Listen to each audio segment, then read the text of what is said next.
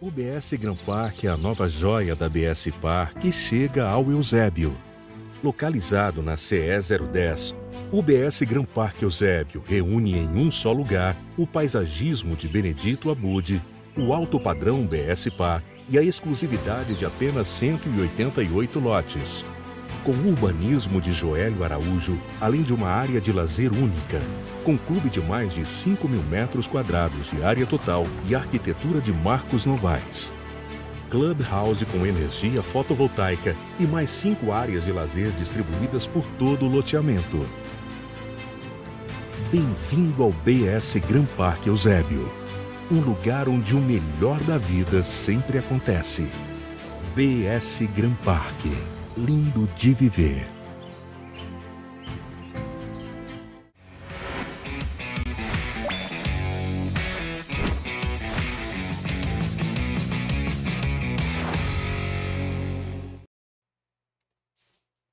Olá, sejam bem-vindos a mais um episódio do Dei Valor Podcast, episódio de número 141. E a nossa convidada agora é a segunda vez que está aqui, hoje mais num papel diferente, né? Esteve aqui no episódio 59, depois Larissa bota aí nos comentários aí o link do episódio.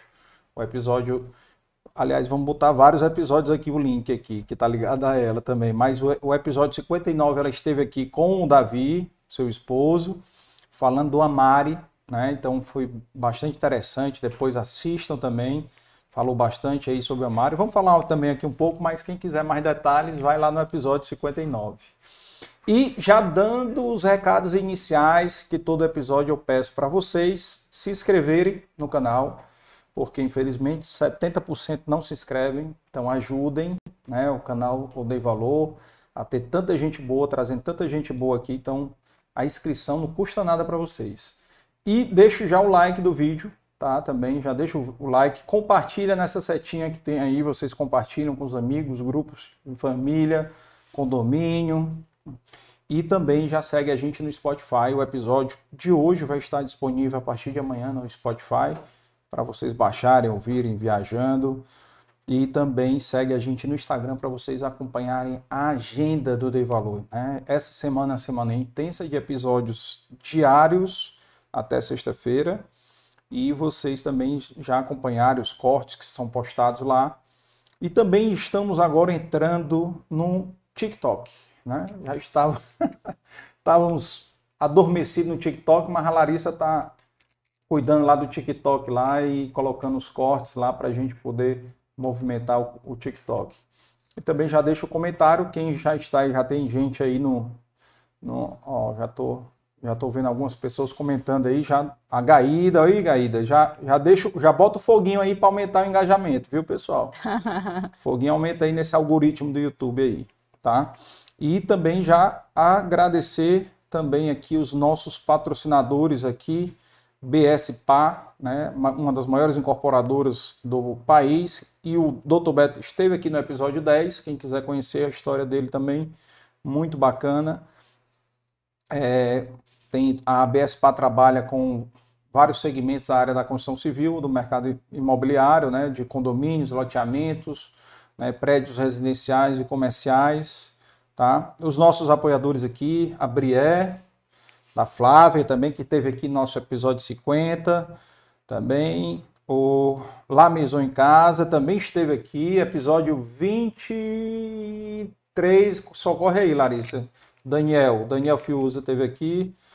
É, Lídia Consórcios, que é uma ouvinte nossa que virou apoiadora do Dei Valor. Alinho Cosméticos, né, do Paulo, que esteve aqui no episódio 106. Paulo Gugel, que é o presidente do Sindiquímica. Química. É, Inove Comunicação, nossa agência, é mais assessoria em eventos, e site, que é a nossa empresa que ajuda na parte de tráfego do, do Evalor, que a gente começou agora a trabalhar a parte de tráfego, né? Que aí vamos falar sobre o mercado digital, como a Pagamentos está também aí. E MyMarca do Cortez também, registro de marca, né? O Cortez está é, revolucionando aí o mercado e você fazer o registro da sua marca com uma coisa que é tão importante para um empreendedor que normalmente se esquece né, de fazer e um valor bem acessível a, par a partir, se eu não me engano, de mil reais. E as nossas entidades que a gente faz a, questão de divulgar aí o apoio social, entidades que já tiveram episódio com a gente, Fortaleza Azul, IPRED, Obra Lumen e Associação Peter Pan. Tá?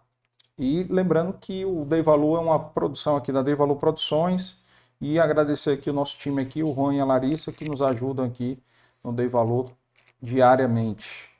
E dá, já, dá já dá as boas-vindas e apresentar a nossa convidada de hoje, que é uma convidada que dispensa a apresentação, mas para quem não a conhece, quem escuta, que vai ouvir aqui de fora, nós estamos recebendo hoje a Patriciana Rodrigues, que é presidente do Conselho de Administração da Farmácias Pague Menos, simplesmente o segundo maior, era o maior, né? Aí eu vi aí umas coisinhas aí, pode até contar isso, teu pai contou também. E aí, episódio 94, para vocês conhecerem a história, a história em detalhes, né?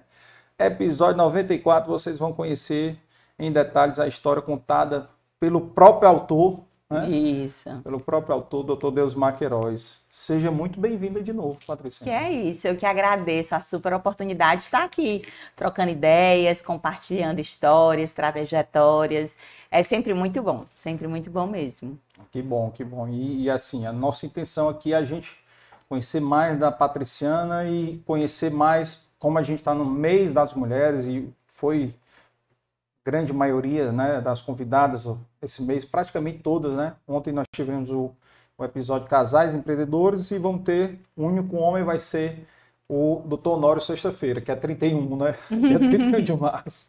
Mas é, a ideia é a gente compartilhar também essa questão do, da rotina das mulheres, né? E uma mulher empreendedora num cargo tão importante como o seu, a responsabilidade de ter aí é, na tutela de 25 mil empregos, né? 25 mil colaboradores. Colaboradores, que aí eu sempre multiplico por quatro, eu faço a continha multiplicando por quatro, né? A média é, é, é por aí, mas for pagar só do Nordeste, a gente pode fazer uma multiplicação maior. é por aí. É. é. por aí. E é a maior concentração da pagamento, né? Então, é. também tem e isso. sem falar em todos os empregos diretos, né? Toda uma é. cadeia de valor que se cria é, no entorno do ecossistema como uma Pague Menos, né? É, total, total. Então, assim, diretamente envolvidas aí são 100 mil pessoas, né? São 25 mil colaboradores e suas famílias, né? Então, são 100 mil pessoas, que é um número, assim, gigantesco. Maior do que muitas cidades, eu acho que a maior, maior, as maioria, a maioria das cidades do Nordeste não tem 100 mil habitantes, né? Pouquíssimos. Aqui no Ceará, poucas têm a mais do que 100 mil, né?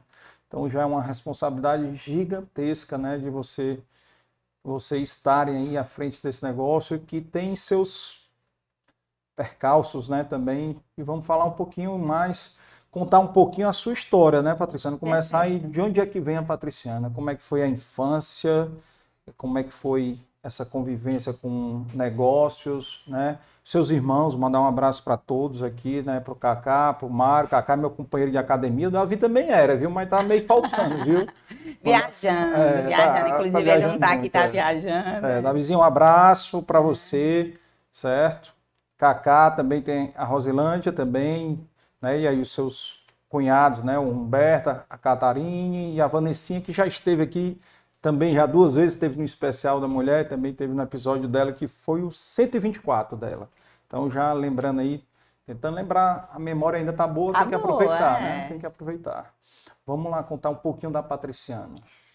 A Patriciana é filha do Deusimar e da Auricélia. E eu não tenho a menor dúvida de que eu nasci na família que Deus escolheu. Porque foi ele que foi escolhendo cada uma das pessoas que estão é, no meu entorno. Então, é, além do Deus Maria da Auricélia como pai e mãe, tem a Rose, que é a minha irmã mais experiente. Depois veio o Cacá, é, meu irmão ali coladinho, bem pertinho, nasceu eu. E o Mário, que é o caçula. Então, eu nem sou a mais velha, nem sou a mais nova, estou ali no meio, uhum. mas numa família com muito amor, com muito carinho. A minha infância foi uma infância de criança mesmo. A gente nasceu, eu nasci numa casa que ficava em Antônio Bezerra. E era casa com quintal, com pé de siriguela. Olha. Lá atrás tinha aqueles balancinhos que parecem um cavalinho que você anda para frente para trás, né? Então foi uma infância bem curtida, uma infância humilde, eu cheguei a estudar em colégio de bairro, praticamente quase um colégio público. Não era público, mas era um valor irrisório que se pagava uhum. as mensalidades. Depois de um tempo, aí eu fui para o colégio Santa Isabel, que já era um, um colégio reconhecido. Então, assim, eu acompanhei, eu brinco que a minha história ela se mistura um pouquinho com a Pague Menos, porque a Pague Menos foi fundada em 1981. E eu nasci em 76. Então, quando a Pague Menos surgiu, eu tinha cinco anos. Antes dos cinco anos, você não lembra quase de nada. Então, tudo que eu lembro da vida é já a partir de Pague Menos, né? Então, foi uma, uma infância muito bem curtida, com muitos primos. A família da minha mãe é muito numerosa. É ele mais 11 irmãos. Então, eu tenho todas as modalidades de primo, né? Mais velho, mais novo, homem, mulher. Então, assim, nas férias, nos finais de semana, sempre se reuniam todos os tios com os primos, brincavam. Então, as minhas memórias de infância são memórias maravilhosas.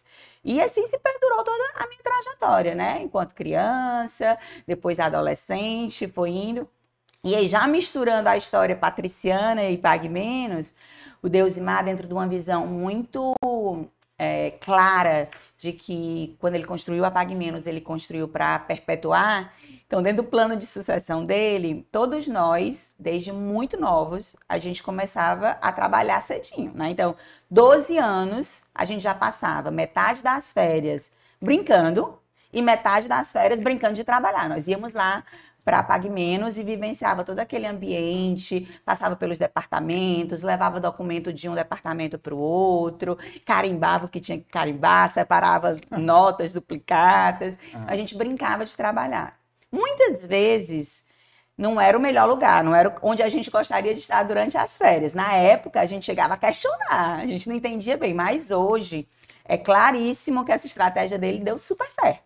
Uhum. Porque os quatro filhos são extremamente apaixonados pelo projeto Pague Menos, né? Então é um sonho que era dele e ele conseguiu fazer com que esse sonho se transformasse no sonho de todos nós.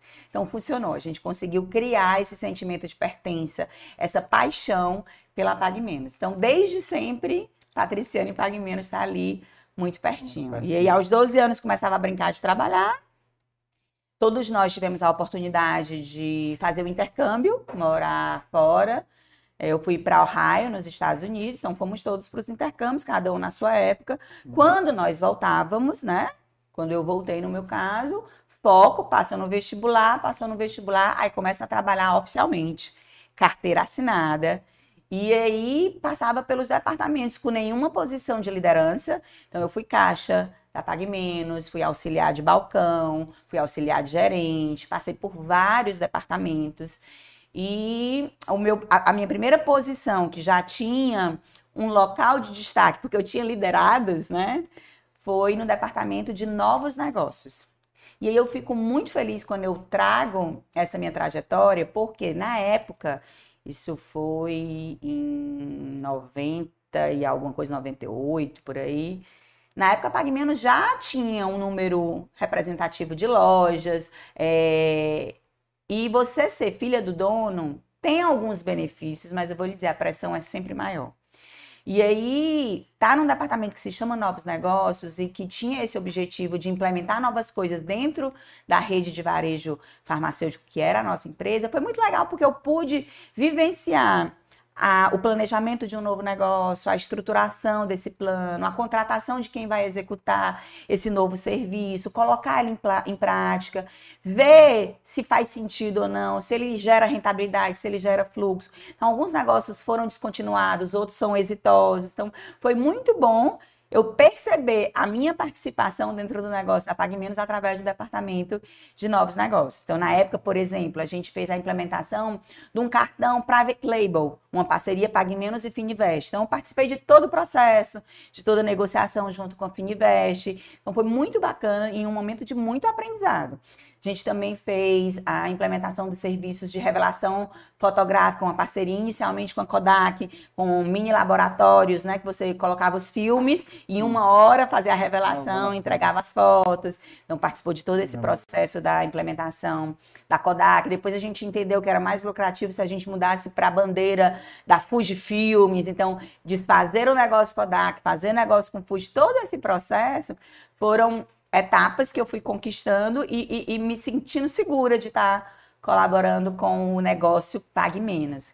E aí, depois de, de novos negócios, eu fui convidada para ir para a área de marketing, porque tinha tudo a ver, né? Embora eu me formei como engenheira civil, então sou engenheira ah, é? civil, é, eu sempre entendi que fazia sentido para mim estar num local onde eu pudesse tocar no coração das pessoas, tocar no sentimento, ser responsável por levar a mensagem e o propósito da, da, da nossa empresa. Então, o departamento de marketing surgiu muito, muito natural e aí eu me especializei em marketing, estudo MBA, especialização, fiquei na gerência de marketing.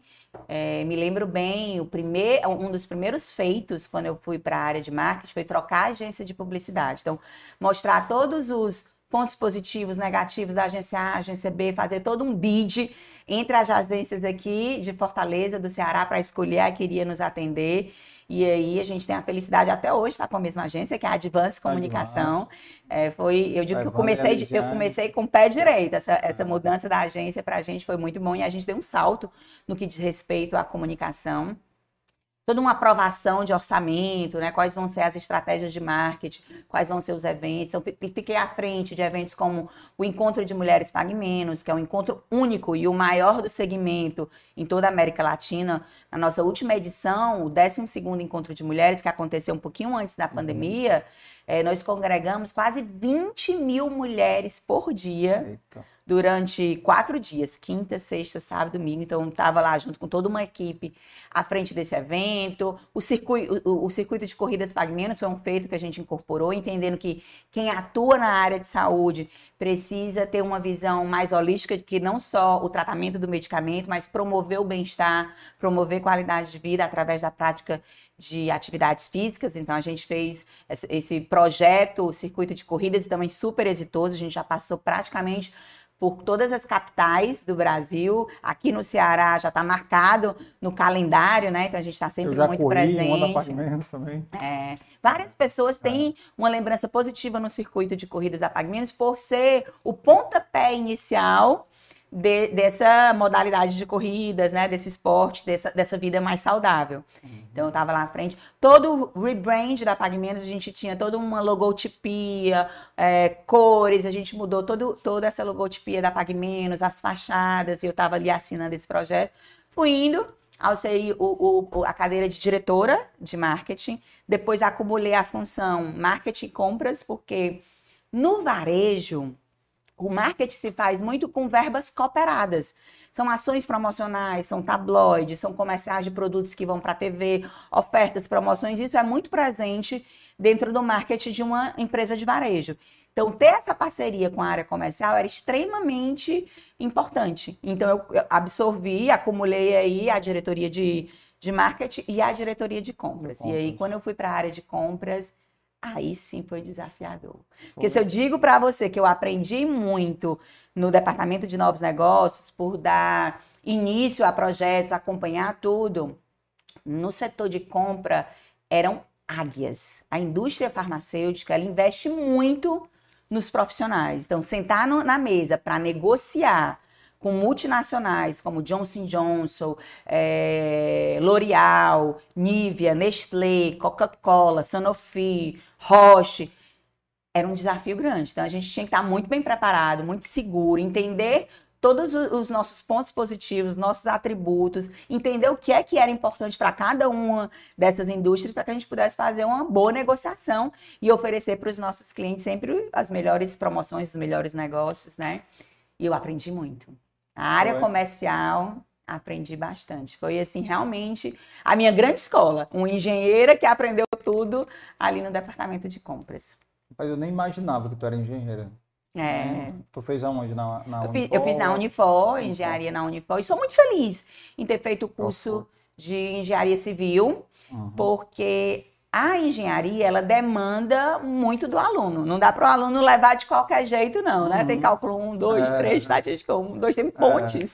É, é. é todo mundo, to, to, assim, demanda realmente que a gente se dedique, estude, é, puxa muito para a parte de raciocínio lógico, um pensamento mais rápido, né? Toda a parte de ciências exatas é, desenvolveu muito em mim tudo isso. E na hora da negociação, né? Fazer todos esses cálculos, entender até onde a gente podia ir de margem, né? De toda a estrutura de custo nosso mundo de impostos no Brasil é desafiador, Total. então é importante que a gente consiga fazer todos esses cálculos de forma muito apropriada. Então, para mim, essa bagagem de engenheira funcionou muito para a área comercial e, sem sombra de dúvida, para a área de marketing também, né? Uhum. Porque cada vez mais o melhor marketing é aquele que se transforma em força de marca e se transforma em venda. Então, a gente tinha que calcular todo o retorno de todos os projetos. Faz sentido ou não ter um encontro de mulheres? Faz sentido ou não ter um circuito de corridas? Quais são os indicadores que eu posso é, utilizar como referência para trazer o retorno de cada um desses projetos e investimentos, né? Uhum. Então, foi a engenharia civil me deu uma base legal para eu poder ter essa possibilidade de estar sentada como diretora da área de compras e diretora de marketing dentro da PagMenos. Qual foi o ano que tu assumiu a diretoria de marketing? Em 2001. 2001. E a parte de compras? Logo no ano seguinte, 2002, 2001 ali, comecinho de 2001, eu casei em setembro de 2001. Então, o ano de 2001 para mim foi o ano de uma virada de chave, porque assumiu diretoria de marketing, casou no finalzinho ali, eu já estava como diretora da área de compras também. Então, foi um ano super desafiador. Vários papéis sendo. Bem intenso. Bem intenso, bem intenso. É. Me forjou muito da mulher que eu sou hoje, né? Porque é. foram muitos desafios, tudo de uma vez só.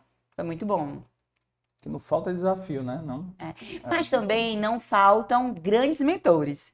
Então, na área de marketing, eu tive a sorte de quem era o nosso diretor de marketing antes de eu assumir o papel de gerente, era o Sérgio Mena Barreto. O Sérgio Mena Barreto, ele era o nosso diretor e ele saiu da PagMenos para assumir como presidente executivo a Abrafarma, que é a Associação Brasileira das Redes de Farmácias. Né? Então ele foi para lá, deu esse salto. E na época o Deusimar assumiu como o, o, presidente da associação e ele foi o presidente executivo. Executivo, eu me lembro é, de falar isso. É. Porque como, como a gente ainda estava em, em plena expansão, Deusimar entendeu que ele não ia ser o presidente que a associação merecia, porque ele ainda dava muito tempo e energia dele para o negócio pague menos, né? Uhum. Então precisava que alguém metesse a mão na massa e essa pessoa ele entendeu que poderia ser o Sérgio, fez o convite e o Sérgio foi. Então essa cadeira desocupou. Como eu ainda era muito imatura, muito menina, então eu, ao invés de, de suprir a cadeira de diretora de marketing, eu fiquei como gerente. E depois de alguns anos entregando bons resultados como gerente, aí sim eu assumi a cadeira de diretora. Mas o Sérgio, durante muitos anos foi um grande mentor, porque ele era um profissional altamente capacitado, tinha uma visão muito ampla do negócio varejo e do nosso segmento. Ele ficou cada vez mais especializado, porque ele estava lá na associação com todas as redes, ah. e ele foi um grande mentor. Sem falar no próprio Delcimar, né, que está ali é, inspirando e mentoreando a gente através do exemplo toda hora, todo instante. Então, tive muito bons mentores. Na área comercial, o sócio do Deusimar, que é um tio é, ele era o, o, diretor da área de compras. Uhum. Então, na época que eu assumi a área de compras, ele ficou com a parte financeira e administrativa, mas ele estava ali do lado, na sala do lado. Então, qualquer necessidade, Tinho, sim, me ensina aqui, me diz como que é, como é que é a melhor forma. Então, eu posso dizer que eu tive muito bons mentores, uma equipe muito boa, sempre tive muito bons braços direitos, que não era braço direito, era braço direito, braço esquerdo, perna e mão. Então, é, junto comigo na área de marketing da Pague Menos, além da agência que deu todo o suporte, a Evandra Elisiane, tinha a uhum. Aline Loureiro, que ficou conosco muitos anos e que é uma profissional competentíssima. Então, estava sempre ali do meu lado. Na área de compras, tinha a Patrícia Austrageso, que foi na época nossa gerente de compras, e eu sou até diretora de compras. A Aline também chegou no patamar de diretora de marketing. Então, sempre era um, um time de muitos talentos, muitos talentos. Então, não é que eu a Patriciana alcançou tudo isso, né? Tinham bons mentores e tinha uma equipe muito forte para que a gente conseguisse entregar bons resultados. Legal, bacana. Deixa eu, uma pergunta aqui. O evento lá da- das mulheres, né, que vocês criaram em 2000 e... Na verdade, ele foi criado em 94. 2000 Foi, an, foi no, foi 94, anterior a mim, 93, 94. Foi o Sérgio Mena Barreto que criou. Então, ele executou algumas edições e, a partir daí, eu fiquei à frente da execução das demais edições. Então, a- talvez você fosse perguntar da onde que surgiu né, a criação de um evento como esse. Tiveram dois grandes eh, motivadores do encontro de mulheres. Por um lado, a Pague Menos, ela, desde essa época, já fazia um trabalho muito forte de entender como é que estava o nosso recall, qual era a força da marca Pague Menos, né? Como é que o consumidor percebia a força da Pague Menos. E por incrível que parecesse, os homens gostavam mais da Pague Menos do que as mulheres. Não é que as mulheres não gostavam, elas gostavam, mas os homens gostavam mais. Eu acredito muito porque a Pague Menos sempre teve esse papel de prestadora de serviço. Então lá você pagava conta de Pagava água, boleto. luz, telefone, a venda de, de Vale shows, transporte. vale transporte. Então o homem entendia a Pague Menos como um local de solução de problemas. E para ele, essa praticidade tinha um valor muito grande. Então, pensou em farmácia, os homens já mencionavam de cara Pague Menos. As mulheres também falavam Pague Menos, mas não eram tão enfáticas como os homens. E para a gente, é, ter a mulher é, como uma cliente fiel é extremamente importante. Porque até hoje, quem toma de conta da saúde da família é a mulher. Então, ter a mulher encantada, cativada com a nossa marca na, na mente e no coração é- era muito importante. Então, esse foi um grande motivador. O que, é que a gente pode fazer que seja exclusivamente para as mulheres? E aí, esse foi um pontapé. Por outro lado, algo que nos mostrou que era importante a gente tratar esse público feminino de uma forma diferente empoderá-las lá em 93, é porque infelizmente o Ceará mostravam marcas que não eram positivas. Nós éramos na época o estado com maior número de feminicídio. Nós temos, por exemplo, a Lei Maria da Penha surgiu a partir de uma cearense. Uhum. né? Então, os números não eram positivos, então a gente precisava mostrar para as mulheres cearenses que elas podiam muitas coisas, que elas precisavam é, tomar posse do local delas, se sentir valorizadas. E a Pague Menos, com muito orgulho, é, fez parte, né, fez o seu papel é, em empoderar todas as mulheres desde 93, 94. Então, hoje, falar sobre empoderamento feminino, sobre equidade de gênero, é um espaço comum. A gente ainda tem muita coisa a conquistar. Mas desde 93 que isso é pauta dentro da Pague Menos. Ah, bem antigo, então. Isso, bem, é. e, bem, e bem fora da época, né? Assim, naquela Isso, época é. ninguém pensava, né? A, a- Menos, ela tem uma característica que ela sempre teve muito próximo do consumidor. Então, essas dores eram coisas que a gente conseguia perceber, porque a gente não era só a farmácia onde ele ia lá, troca a receita e me dá aqui o medicamento. Então, a gente patrocinou Carnaval Fora de Época, Micareta, Fortal, Carnatal.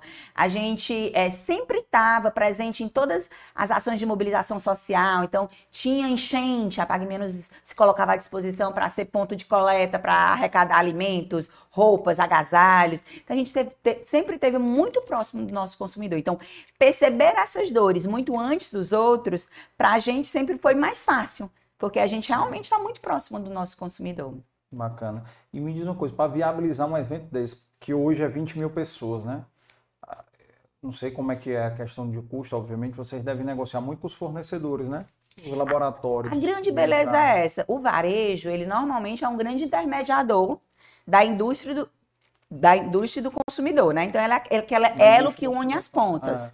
Então, uma empresa como uma L'Oréal, ela quer falar direto com as mulheres. Uma empresa como a Niva quer falar. Então, a gente promover um evento, um projeto como esse, onde ele tem a oportunidade, a indústria tem a oportunidade de falar diretamente com o consumidor, é extremamente valioso. Então, a indústria de cara aderiu ao Aderiu. projeto, né? Então, ele é um evento grandioso porque tem parceiros grandiosos. Então, quando eu falo que são 20 mil mulheres por dia, são 120 estandes, né? Uhum. Então, a classe médica mesmo, ela entende que cuidar de uma gastrite é muito mais fácil do que cuidar da úlcera. Então, quando a gente lavava a proposta dos médicos e falar com a população para dizer assim, olha, vamos dar uma palestra sobre diabetes, vamos dar uma palestra sobre hipertensão, o médico de pronto aderia. Então, é um evento que ele é fácil de ser vendido porque ele fala sobre como é que a gente pode junto cuidar das pessoas.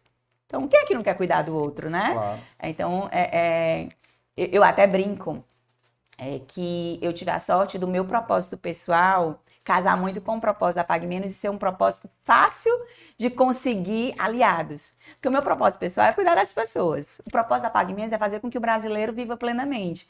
É muito fácil, gente, para ajudar, né? É. Porque é um propósito, assim, fácil de conseguir angariar aliados. Total. E você vem fazendo isso no, no Amari, né? Em outras ações aí que você é. faz pessoalmente. Voltando aqui à tua infância, tu falou que estudou no Santa Isabel, mas tu também estudou no Cristo, não foi? Foi. A minha, a minha primeira infância foi no Santa Isabel. Maternal, é? Até. Já, maternal, Jardim 1, 2, é, alfabetização. Aí o primeiro ano do primeiro grau eu fui para o Colégio Cristos.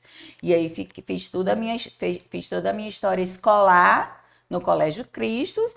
E no final do, do, do, segundo grau, eu colei grau lá. Nos Estados Unidos. Fui para os Estados Unidos, fiz uhum. seis meses, vim, voltei e vim para cá. E uma curiosidade, quando vocês começaram a trabalhar nas férias lá, com 12 anos de idade, vocês faziam é, o expediente todo, manhã e tarde? Não, Como é que ele fazia? Não, Pelo menos ele deixava só amanhã. Era, era na época, os cinemas legais da cidade era lá no centro. É, então sempre a gente aliava, olha, ficava pela manhã e quando a tarde ia para uma sessão de cinema. Então a gente sempre aliava um tinha, tinha, tinha sempre o bônus. Era o pagamento. É, então a gente ia lá na Lobras, que tinha um milkshake, né? Lojas.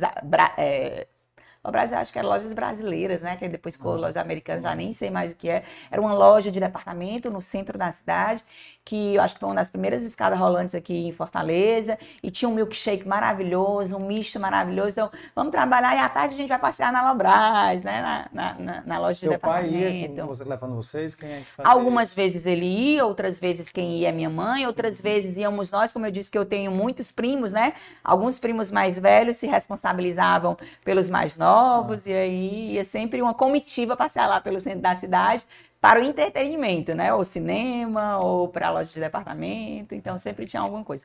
Não era os dois expedientes, não, né? Então era, era para a gente desenvolver paixão, desenvolver o amor, entender aquele clima, saber de onde é que vinha os recursos e o que motivava o Deusimar a acordar todos os dias com aquela alegria. Então a gente ia lá e via ele vibrando com tudo aquilo. Então para a gente foi muito importante. Você vê a importância do, do da, da, comunicação dentro de casa também, né? Você vê um pai voltando feliz do trabalho, você, bom, quero conhecer esse trabalho do meu pai, né? É. é diferente de chegar reclamando, né? Chegar reclamando, a criança já cria uma... Uma certa aversão. Uma aversão. Eu assisti uma vez uma palestra lá na escola da Vanessa. Meus filhos são oriundos do espaço inteligente. A Vanessa, uhum. ela proporciona muitos momentos de aprendizado para os pais também, né? E eu acho que o nome da palestrante era Elizabeth Pimentel, acho que esse é o uhum. nome. Ela fez uma palestra sobre o poder da palavra dos pais. Ela disse que coisas simples que a gente nem percebe, a gente pode estar passando uma mensagem super negativa para os filhos, do tipo, se tem muito trânsito para chegar na escola e você fica, enquanto pai, meu Deus, esse trânsito é horrível, vir para a escola é um sacrifício. Isso vai passando para a cabeça é. do filho o desafio de chegar na escola. Ele entende que é especificamente o trânsito. É. Na cabeça dele é muito difícil chegar na escola. A mamãe fica muito irritada quando vai para a escola por conta do trânsito. Né? A gente tem que ter cuidado, né?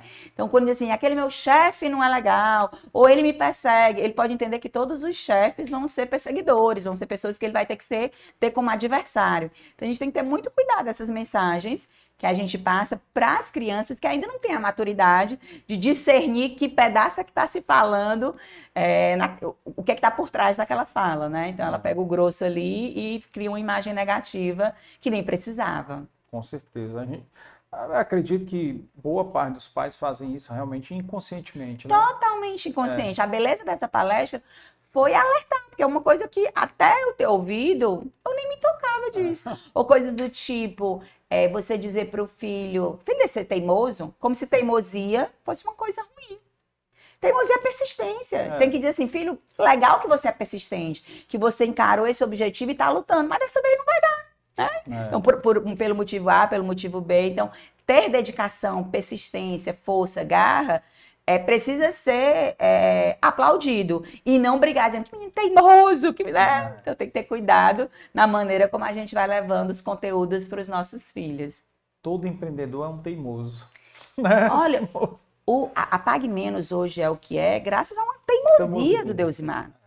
Porque assim, o nosso grande salto foi na hora que a gente resolveu não ser só uma farmácia, e trabalhar com o conceito de drugstore, e trabalhar com o serviço de pagamento de contas de água, luz e telefone. Deus vai contando como foi o processo para ele convencer as concessionárias de água, de luz e de telefone, para que as contas dela fossem pagas dentro de uma farmácia, eu fui 30 vezes em cada uma é. dessas concessionárias, né? Fui primeiro na Coel, você dizia, o quê? Pagar minha conta? Achava um absurdo. Aí ele vai a segunda vez, vai a terceira. Pela teimosia, pela persistência, ele até diz, igual calango para subir no coqueiro. Ele não consegue na primeira vez, ele vai, vai, vai, desce um pouquinho, vai, pega um impulso e uma hora dá certo. Então, se a gente não tiver essa persistência, né? Se a gente não tiver essa boa teimosia, com foco, né? Com determinação, a gente também tem que saber o que faz sentido, o que não faz, até a hora de parar, até onde ir, né? Até onde é inteligente persistir. Mas a persistência é importante. E algumas vezes a teimosia e a persistência pode estar ali andando em paralelo e a persistência é bom, né? É, é bom, é bom que você fique atento a isso. E eu lembrando agora do episódio do teu pai, era que ele falou, por exemplo, uma coisa importante, né? Às vezes o empreendedor acha que ele tem que inventar a roda, né? Não precisa inventar a roda. Você pode copiar algo que é feito por outro, mas fazer de uma maneira diferente, fazer mais bem feito, ser mais criativo. E aí eu me lembro do negócio do Vale Transporte, né? Total, que é. ele falou, né? Então, é. assim, que foi, o, que foi o embrião para essas concessionárias, né? Exatamente. Ele, ele, eu acredito que a história que ele contou, que é que eu ouvi a vida toda, é. que ele foi para Belo Horizonte, Exatamente, foi lá é. e aí viu que tinha uma lavanderia, é. lavanderia Eureka, vendemos Vale Transporte, aí ele se perguntou. Ele o cara da bicicleta. É, se a lavanderia vende Vale Transporte, por que, que eu não posso vender também? e aí ele olhou, entendeu, eu acho que as pessoas que são empreendedoras e visionárias vê essas oportunidades e consegue escalonar e consegue pôr Total. em prática, né?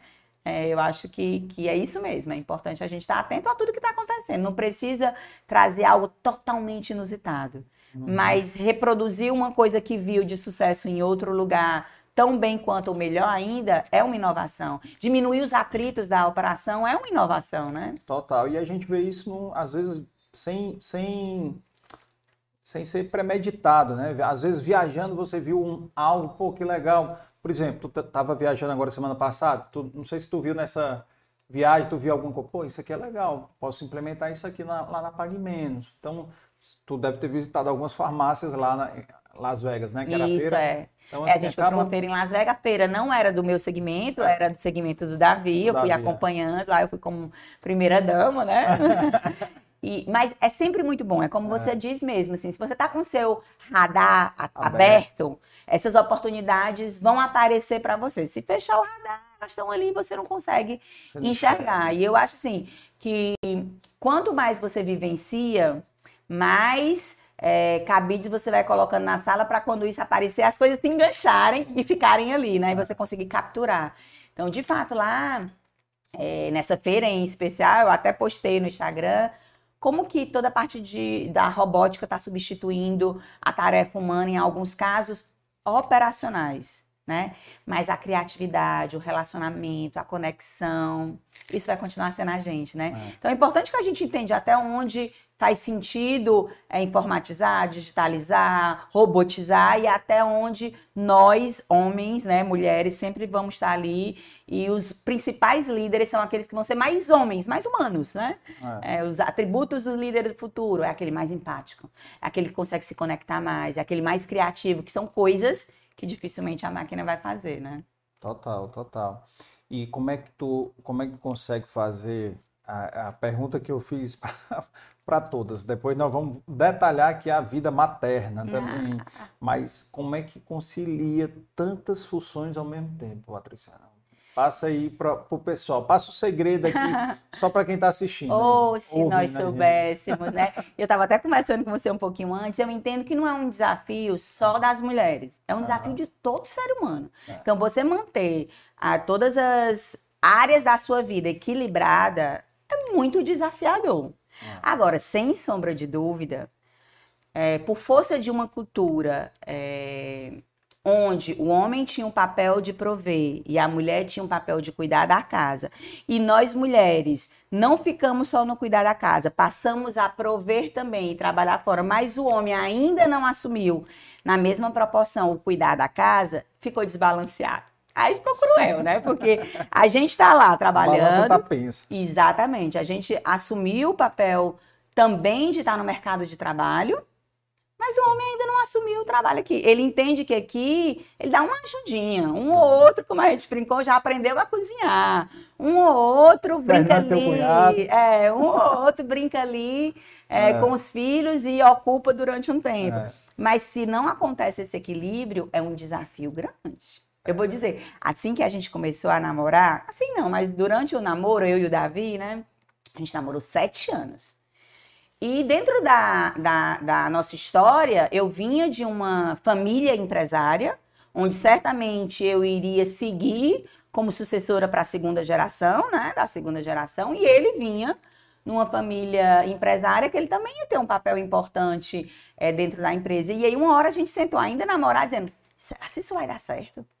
Tu é com um papel importante na Pag Menos, eu com um papel importante na Macro, a vida profissional ativa, viajando, como é que vai ser? E aí a gente entendeu que precisava dividir os papéis, né? Se para mim isso era importante e ele ter uma mulher realizada do lado dele era importante, ele não podia impedir o meu crescimento profissional. É, e como para ele é, construir a família, assim como para mim, também era um, um, bem muito precioso, então a gente teve que se, se encaixar direitinho, se organizar. E, e, essa sintonia, essa parceria precisa acontecer para dar tudo certo. Se você me perguntar, Patriciana, tá 100% equilibrado? Ainda não tá, né? Porque a gente é fruto de uma sociedade, é uma mudança cultural muito grande.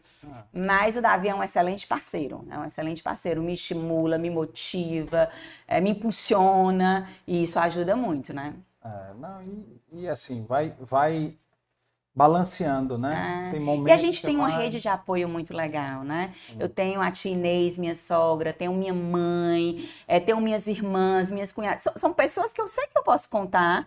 É, eu digo, eu tenho quatro filhos. Hum. Aí, um dia desse, tava, como é que tu tem quatro filhos? Porque eu tenho a mãe que eu tenho e a sogra que eu tenho. Porque se não fosse elas, eu não tinha quatro filhos, né? Então, essa rede, você ter a sobriedade de entender que essa rede de apoio é importante é fundamental. Porque a gente não vai conseguir dar conta de tudo. Não vai conseguir dar é. conta de tudo. Durante muitos anos eu não ia para o médico com os meus filhos, porque eu estava numa reunião de trabalho, porque eu estava é, viajando, estava em algum lugar, então minha mãe ia, minha sogra ia, então eu, eu, eu, tinha essa segurança.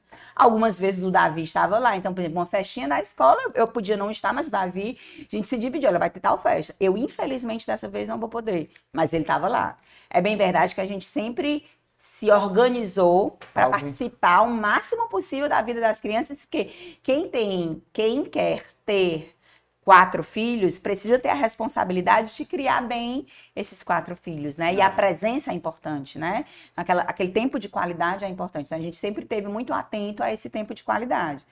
Mas muitas vezes a gente não estava lá toda hora, todo instante. Mas tinha alguém que eu tinha certeza que iria fazer tão bem ou melhor do que eu lá naquele momento família realmente nesse momento é fundamental, né? Um apoio. É, família, às vezes é uma funcionária que você confia, tem pessoas maravilhosas que estão comigo desde sempre, uhum. uma boa escola, né? Então tem assim, mães de amigos, né? É. Várias vezes nos chats da escola, eu fui alertada por mães de amigos dizendo, Patriciana, lembra que tem o trabalho tal, assim, assim, assim.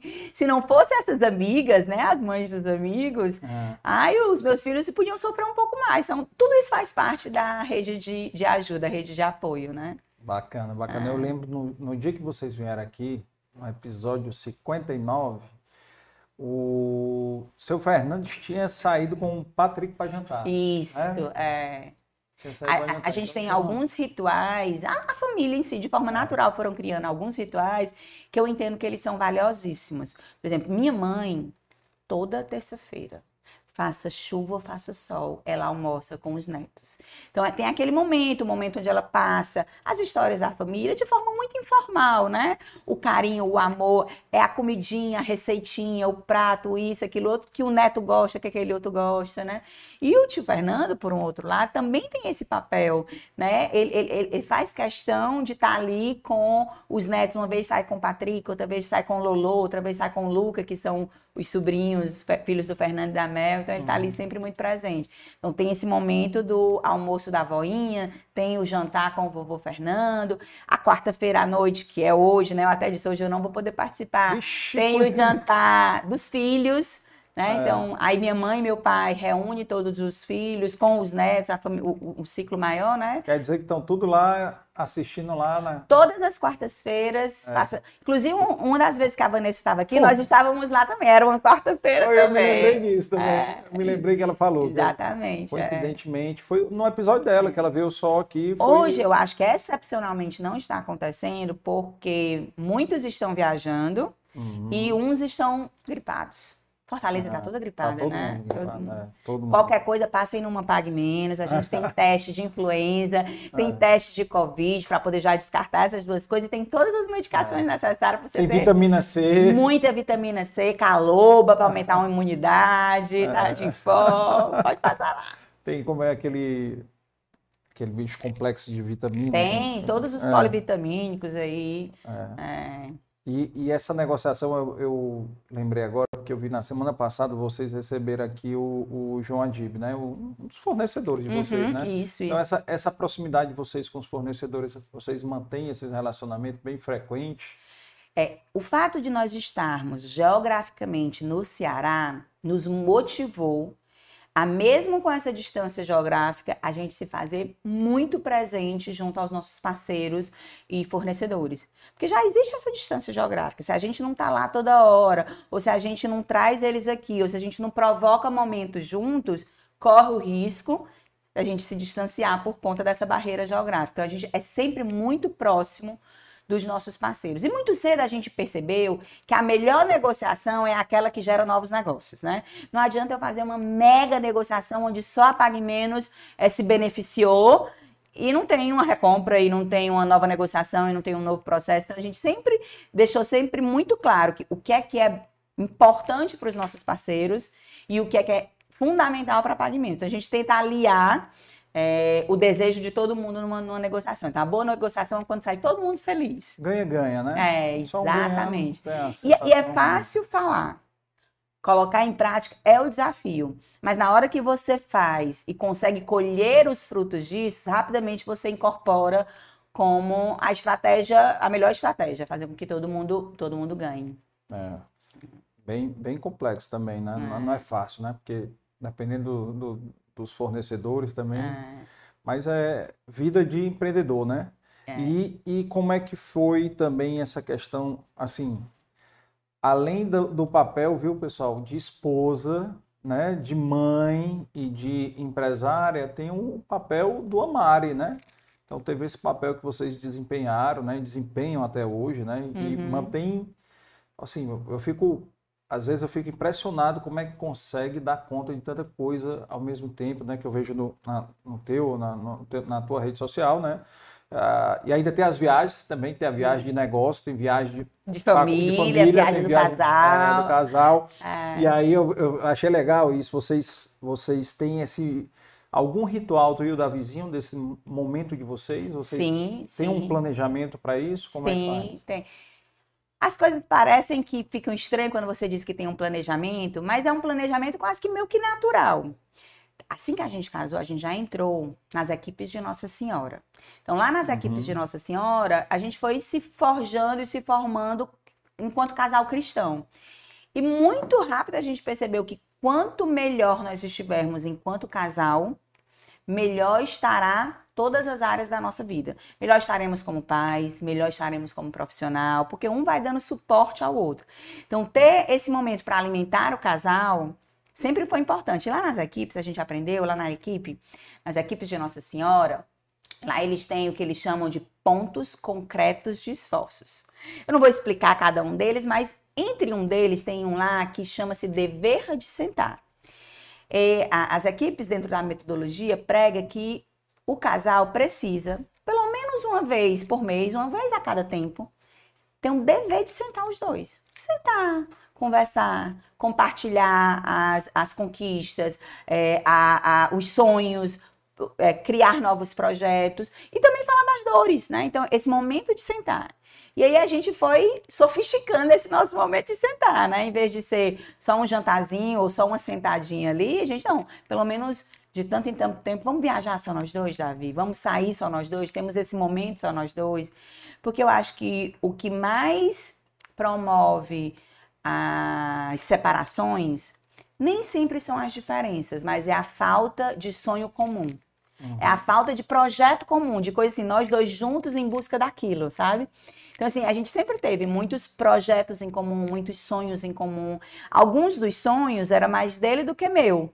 Mas o fato dele compartilhar comigo e eu tentar colaborar para que isso aconteça virou um sonho comum. Outros sonhos eram mais meus do que dele. Então, a gente sempre teve esse momento de viagem. E aí planeja, né? Ou a viagem, ou um final de semana, ou a saída. A gente tem uma vida social ativa, mas a gente faz questão de pontuar esses momentos para estarmos os dois. E aí é graças à metodologia das equipes de Nossa Senhora. E aí quando você diz, e o Amar, né?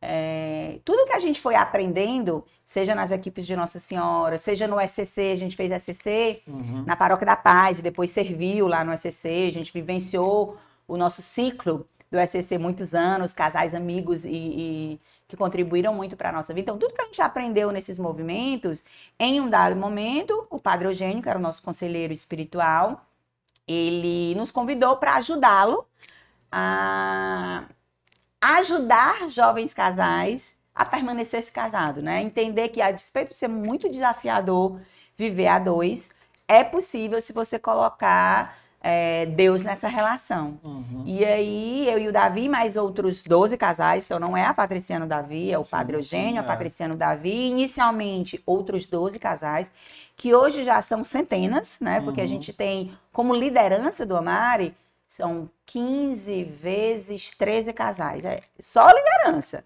Sem falar nos amarianos, nos jovens casais que se beneficiam dessa estrutura, desse exército do amor.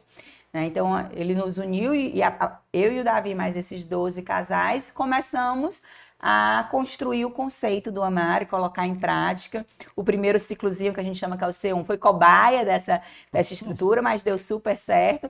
E a ideia lá foi sempre é, trazer à tona os temas mais comuns de uma relação a dois problema financeiro, sexualidade, os amigos dele os meus amigos que podem não ser amigos que colaborem para esse novo momento enquanto casal, é, interferências dos familiares, sogra, cunhado, sogro. Então a gente coloca os temas à tona, porque o que a gente promove é o diálogo. Né? Se você não tem a abertura de dialogar sobre todos os temas, é difícil você viver a dois, porque você tem que ter a liberdade de poder falar de tudo. Nem que não pensem iguais, mas pelo menos expor o que pensam e aos poucos essas distâncias irem se aproximando para que esses casais possam perceber o que é, que é importante para um, o que é, que é importante para outro, onde é que ele dá valor, onde é que eu dou valor, né? Então a gente traz esses temas. E como é que a gente concilia tudo isso? É porque faz parte do nosso propósito. Se o meu propósito é cuidar das pessoas, tá como profissional na Pague Menos, tá como mãe, tá no Amare, tá tudo dentro da mesma seara, né? Então eu estou colocando em prática o meu propósito de vida. E Deus fez essa, me deu essa missão, né? E quando a gente está é, seguindo a missão que Deus mandou para gente, é, Ele vai cuidando de tudo, né? E aí as coisas vão acontecendo. Nem todo dia é o melhor dia da minha vida. Nem todo dia é um dia que eu olho e diz, hoje foi super legal. Fiz tudo que estava programado, consegui entregar os resultados que era para ser, fui. Não, tem dia que é uma catástrofe. Mas no somatório do sobe e desce, vai sempre subindo um pouquinho. Então a gente nós não somos perfeitos, mas a gente busca todo dia ser um pouquinho melhor. Não pode estacionar. Tem que ficar buscando sempre. Tem gente que pode pensar assim, não, Patricia não sabe o que é problema, não. Não sabe o que é dificuldade, mas tem, né? Tem em todas as áreas você tem seus Eu problemas. vou lhe dizer uma coisa. Algumas vezes eu cheguei a dizer para mim mesmo, Gente, eu sou muito agraciada porque eu não tenho problema nenhum.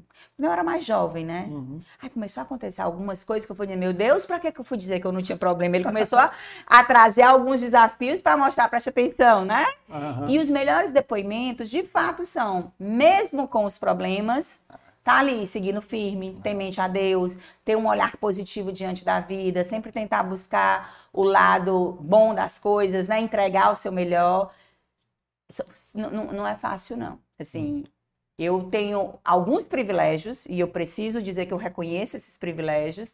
É, o fato de ser de uma família que cresceu e teve sucesso profissional, né, e empresário, de alguma forma me deu os privilégios, abriu algumas portas, sim, sim. mas também trouxe desafios, né? É, o fato de ser nordestina pesa, o fato de ser mulher pesa, é, meu pai passou por um desafio gigantesco, né, de injustiça, tudo aquilo ali pesou. Uhum. É, eu tenho quatro filhos. É, criar quatro filhos é extremamente desafiador. A minha filha nasceu com comunicação interátrio, né, que é o CIA, ela tinha um probleminha no coração. E cada um vai demonstrando um, um, uma demanda de um foco maior, uma atenção. Eu fiquei péssima é, quando eu descobri que ia ser avó, o primeiro momento, porque eu me senti tão frustrada na minha. É como se eu tivesse um insucesso. Olha, ela se dedicou tanto ao lado profissional que ela, que ela pecou enquanto mãe. Sabe aquele é, síndrome do impostor que em algum momento chegou para mim: a culpa é sua, Patriciana? Depois eu me questionei: e ele não tem pai, não? é, porque a culpa é só minha, né? E, e depois eu fui entendendo que não, não é questão de ter culpa, né? Eu não conversei com ele sobre isso, eu não dei bons exemplos, mas ele teve a escolha dele, né? Então, aí a gente vai aprendendo que a gente não tem comando, né? A gente não tem controle, a gente só tem comando. Eu comandei, Davizinho, certo é isso, certo é aquilo, certo é aquilo outro, mas não tenho como controlar que tudo que foi comandado foi executado, porque ele tem a liberdade do agir. E Deus sabe muito mais do que a gente, né? Então, o que naquela hora foi um grande desespero, hoje é um presente de Deus nas nossas é. vidas, né? Vó coruja, vó coruja. É, é, assim, é um presente mesmo de, de gerar mais proximidade, de é, é, experiência de amor, de entrega. São tantas coisas lindas que vieram a partir desse momento que hum. eu fico assim, como eu fui tola de achar que tinha a ver comigo eu sou menos importante nesse processo, né? Não tem nada a ver da mãe profissional com, com estar ou não estar presente. Quer dizer que só engravida filho de mulher que trabalha, as que não trabalham, eles não engravidam, né? É. Então não, não, é isso. Mas é engraçado, como a gente sempre vem com aquela síndrome do impostor, de alguma forma quer achar que a culpa é nossa, né? Uhum. Mas aí passou, passou e eu entendi, eu compreendi, entrei de volta no meu centro e disse, não, a solução é amar. Então, amando, eu sempre amei, eu sempre tive lá, com os meus certos, com os meus é, é, erros, né? Que a gente não acerta sempre. Mas, mas tô lá, tô lá, amando, querendo melhorar cada dia um pouquinho. É. E Deus caprichou também aí nessa questão do, do teu propósito, né? Que é cuidar das pessoas, mandou um neto, olha aí. Pois não é. Cedinho eu já tô com experiência de cuidar, e cuidar mesmo, né? Porque quando você é mãe de um neto, de um filho adolescente, você cria o pai, cria a mãe, cria o neto, cria todo mundo, né? Então a gente tem esse exercício de estar ali cuidando, garantindo que toda a estrutura seja a melhor possível, que eles amadureçam a partir dessa situação, que eles entendam a responsabilidade que é isso, mas dentro da maturidade, porque também não dá para exigir o que eles não podem entregar, né? É. Mas eu vou lhe dizer, foram muito mais é, maravilhas, muito mais graças do que angústias, em especial nesse tema, né? É. Ele tem quantos anos hoje? Três, Hoje é? tem três anos, três é. Anos. Tão lindo é. ele. Imagina aí é. essa situação. É uma criança colocando... abençoada. Parece que ele entende é. da situação, porque ele ajuda, ele dorme bem, ele come bem, ele vai para todo mundo, ele se socializa bem, tá sempre com um sorriso no rosto, o olho brilha. É, que lindo, que é, lindo. que bom, que bom.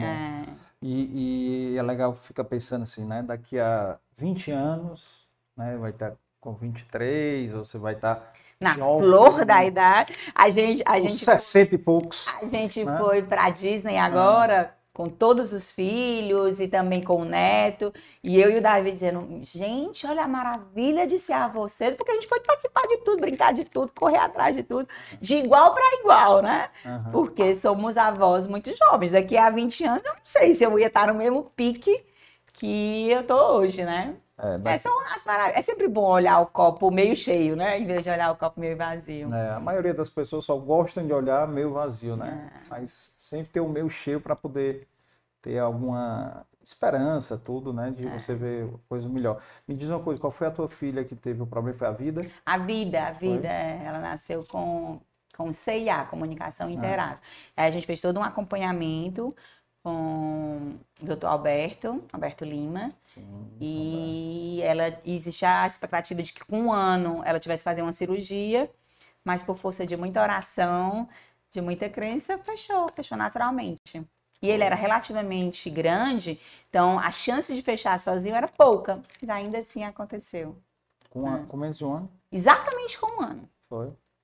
Que benção. É. E como é que tá a saudade dela aí, que ela tá viajando, né? Ela está nos Estados Unidos fazendo um intercâmbio da vizinho, né? Que é o meu mais velho. Já foi. Já né? foi, morou durante um ano em Nova York, já voltou, agora está em São Paulo e agora a vida foi, está em Boston. Já já completa um ano que ela está lá. Eu até digo, eu tô com saudade, mas eu nem me dou o direito de sentir saudade porque ela tá tão feliz.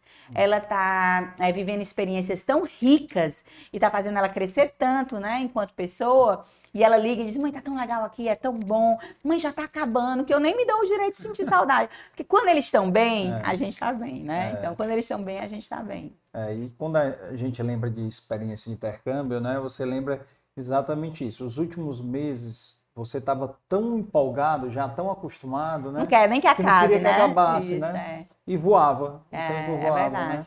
Todos os dois tiveram excelentes experiências enquanto intercambistas, né? É, É, ricas experiências. é interessantíssimo isso. Eu, eu fui para Colorado, eu fui para Ohio, né? pra Ohio, é. É, meu irmão mais velho morou em Ohio também. Cidadezinha bem pequenininha. A minha era minúscula, minúscula. Ah. Não tem nem no mapa, eu brinco.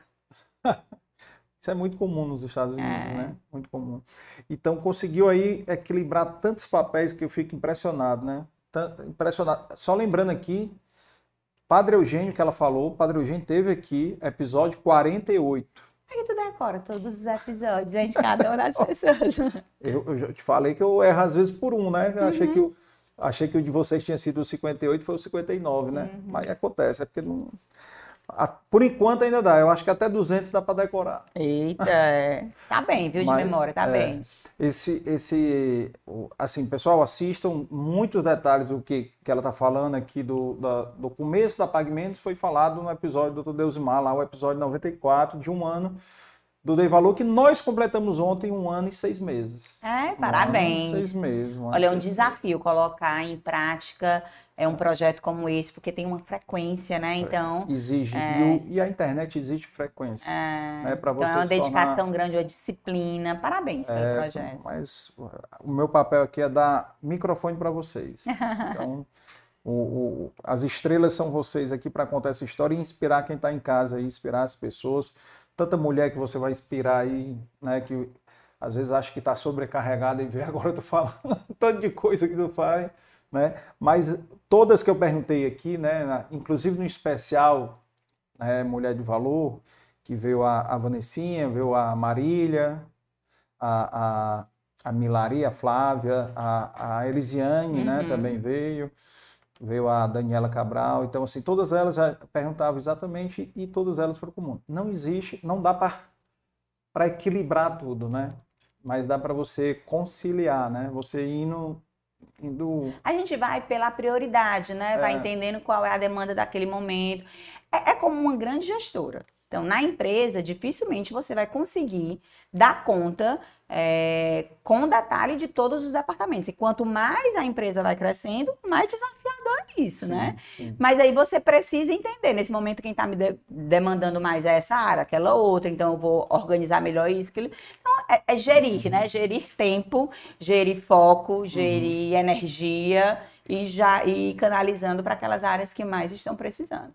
E aí um apelo que não é do dia para a noite, demanda tempo, dessa mudança cultural. Sim, sim. Porque, de fato, antes os papéis estavam melhor desenhados no que diz respeito. Os homens trabalham fora de casa e as mulheres cuidam da casa. E aí os homens foram para a guerra, as mulheres tiveram que assumir as duas coisas, eles voltaram da guerra e eles ficaram só no papelzinho deles.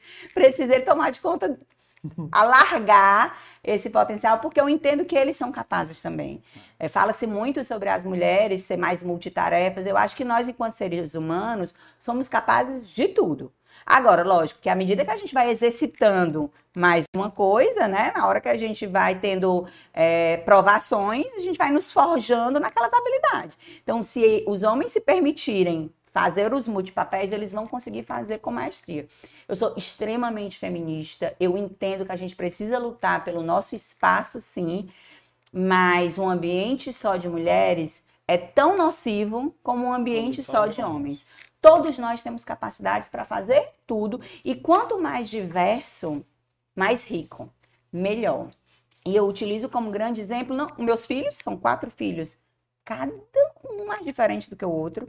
E a beleza tá na união dos quatro, né? Nas diferenças, isso. Você, você vê a beleza pelo contraste. Se fosse tudo azul, que beleza tinha um azul? Você acha o azul bonito, porque tem um laranja, porque tem um verde. Porque... Então, a beleza se vê pelo contraste. Então, acho legal essas diferenças. E outra coisa que sempre mostra pra gente muito clara isso foi a minha vida profissional. Por quê? Porque a gente está na Pag Menos que atua em todas as unidades da federação. Gente atende Nordeste, atende Norte, atende Centro-Oeste, Sudeste, Sul, todas as regiões. Atender um cliente do Ceará não é a mesma coisa de atender um cliente no Rio Grande do Sul. Negociar com parceiros, fornecedores de São Paulo não é a mesma coisa de negociar com fornecedores parceiros do Norte. Então, uhum. cada uma das regiões tem um peso cultural daquela região, né? Tem uma especificidade. Tem é, diversidade cultural, tem diversidade de raça. Nós temos dentro dos nossos clientes índios. Nós temos dentro dos nossos colaboradores índios, nós temos negros, nós temos brancos, nós temos homens, mulheres, tem tudo. Então, a beleza tá, a riqueza tá nessa diversidade. E feliz daquele que consegue perceber valor nisso, né? Porque se fosse uhum. todo mundo igual, como é que você se diferencia? Se tiverem vários Carlos Ernesto, que graça tem você se todo mundo é igual ao Carlos Ernesto, é. né? Então, a beleza está nessa diferenciação. E, e, eu acho que isso tem uma, uma riqueza importante. E falando, falando nessa diferenciação aí também, a gente até falou aqui antes de começar sobre a questão da inclusão da PagMenos, né? Como é que essa questão da, dos deficientes, né, na PagMenos, explica aí um pouquinho como é que vocês fazem isso aí. Como eu te comentei aqui, assim, a gente sempre, desde sempre, assim, logo no começo, é, e não é por força das pautas agora, né? É não é gente, da moda. Não é, é, não é porque a gente entendeu o valor, é porque de uhum. fato a gente ganha sim, com sim. isso, né? Claro. É, ganha na geração de valor, não só em faturamento, mas geração de valor.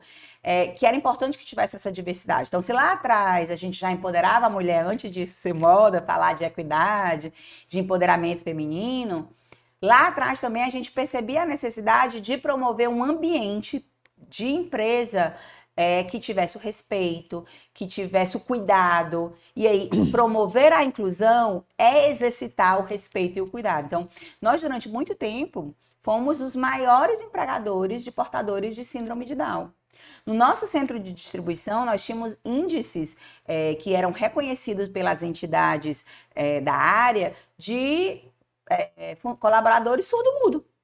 Como ceder essa separação, não, não, não, tinha nenhuma é, é contato é, com o cliente, não né? tinha um contato direto do cliente que impedir que essa deficiência de alguma forma impedisse, muito pelo contrário, eles eram ainda mais atentos e super eficientes. A gente tinha surdos e mudos no CD, né? Então, é, a gente entende que é importante que tenhamos um retrato real da sociedade dentro do nosso quadro de funcionários, porque nós lidamos com o público. Então, se eu quero cuidar do público, eu tenho que entender do público. E para entender, eu tenho que vivenciar. Então, não tem como eu atender é, homens negros se eu só tiver mulheres brancas dentro do meu quadro de colaboradores. Elas não vão compreender as dores dos homens negros. Então, a gente tem que ter um pouquinho de cada.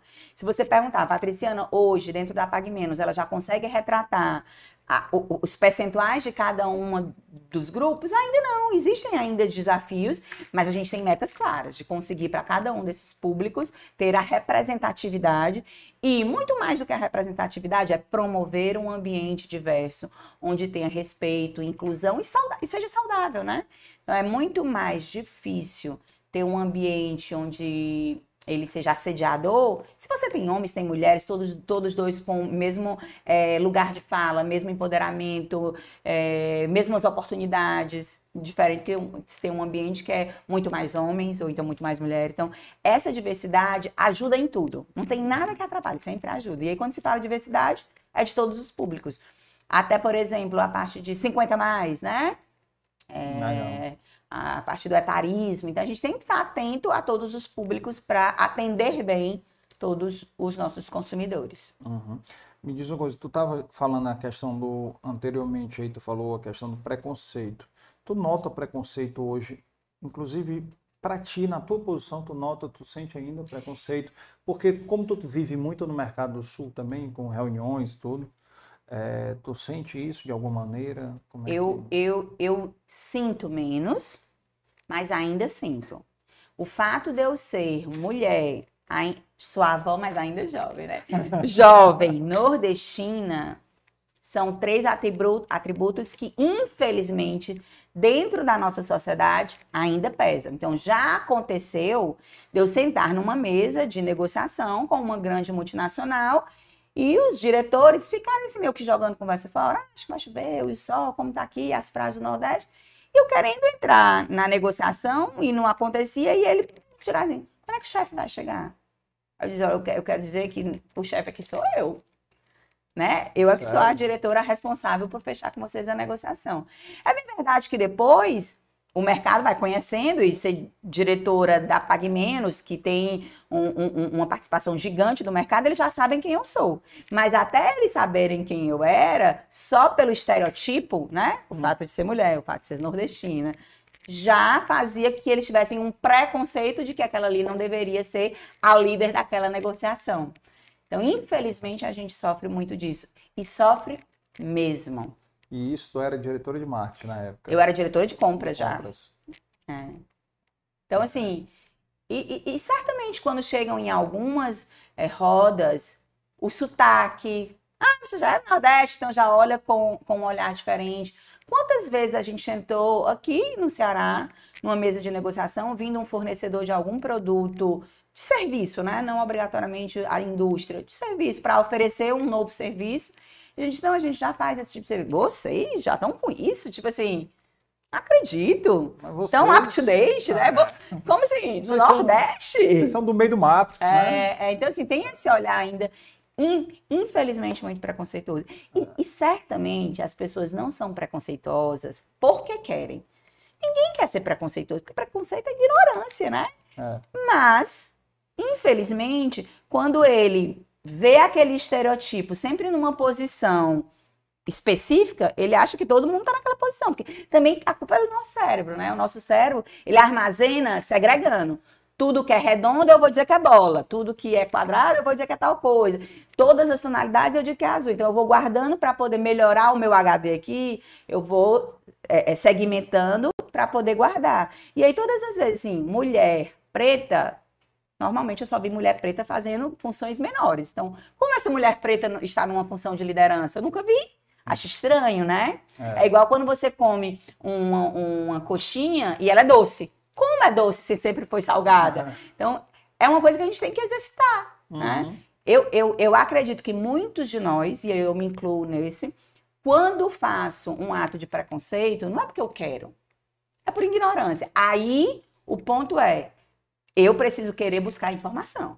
Eu preciso querer fazer o letramento, né? Me capacitar daquilo. Será se eu estou querendo? Aí o pecado está em não querer buscar informação. É. Então a gente tem um trabalho forte junto às nossas lideranças, junto aos nossos colaboradores, para tentar ampliar mesmo, né?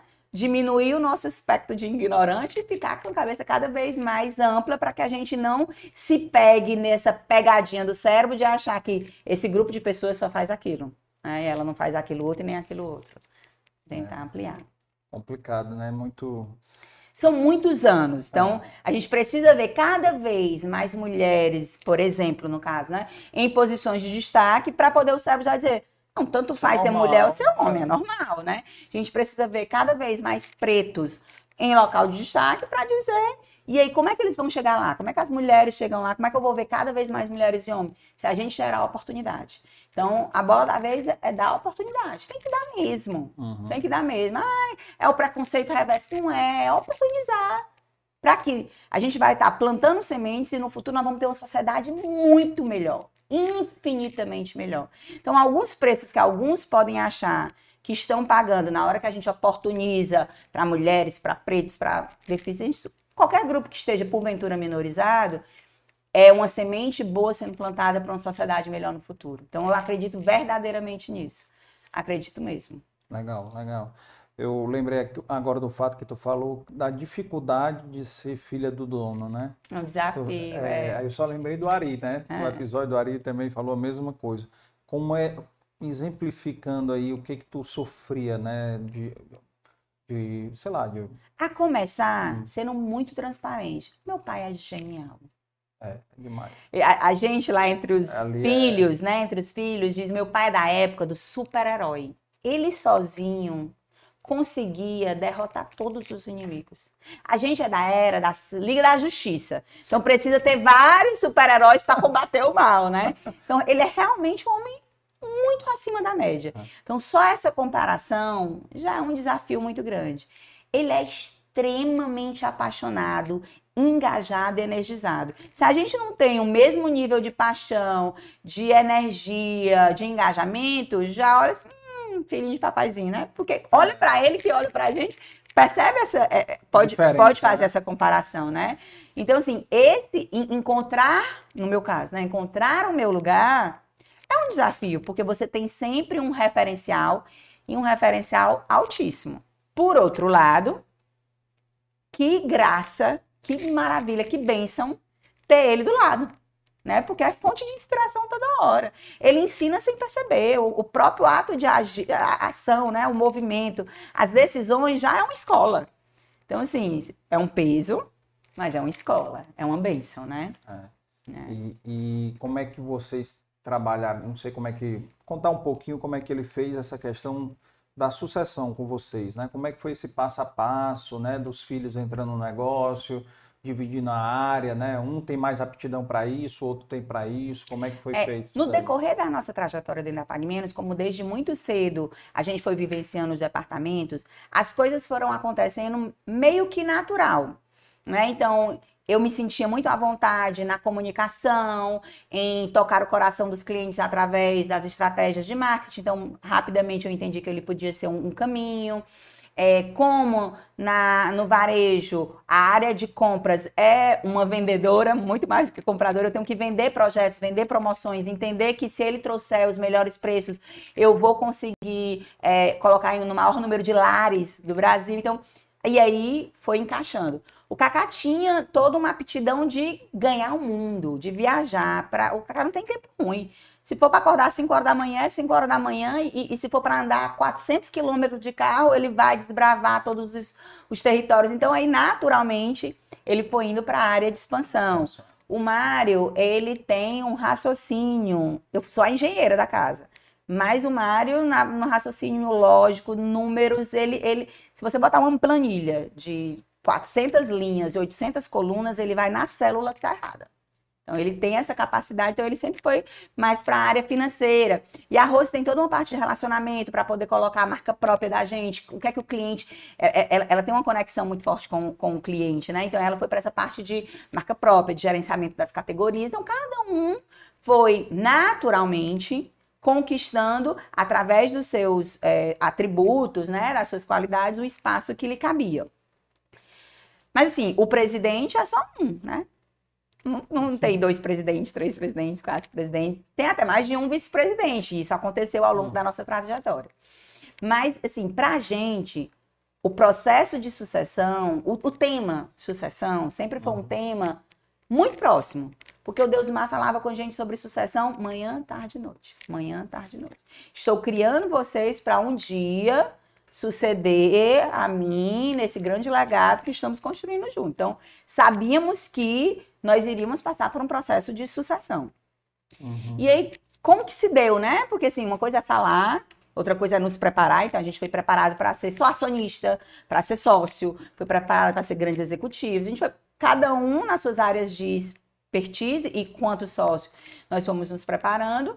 Mas em 2016, com a chegada da General Atlantic, que foi um fundo de investimento, um parceiro extremamente estratégico, porque muito mais do que trazer o dinheiro a um dinheiro inteligente, porque ele tinha uma expertise muito grande na área de saúde, na área de educação e tecnologia. Então, eles investiam em grandes empresas no mundo inteiro nessas áreas, então eles tinham as melhores práticas, né?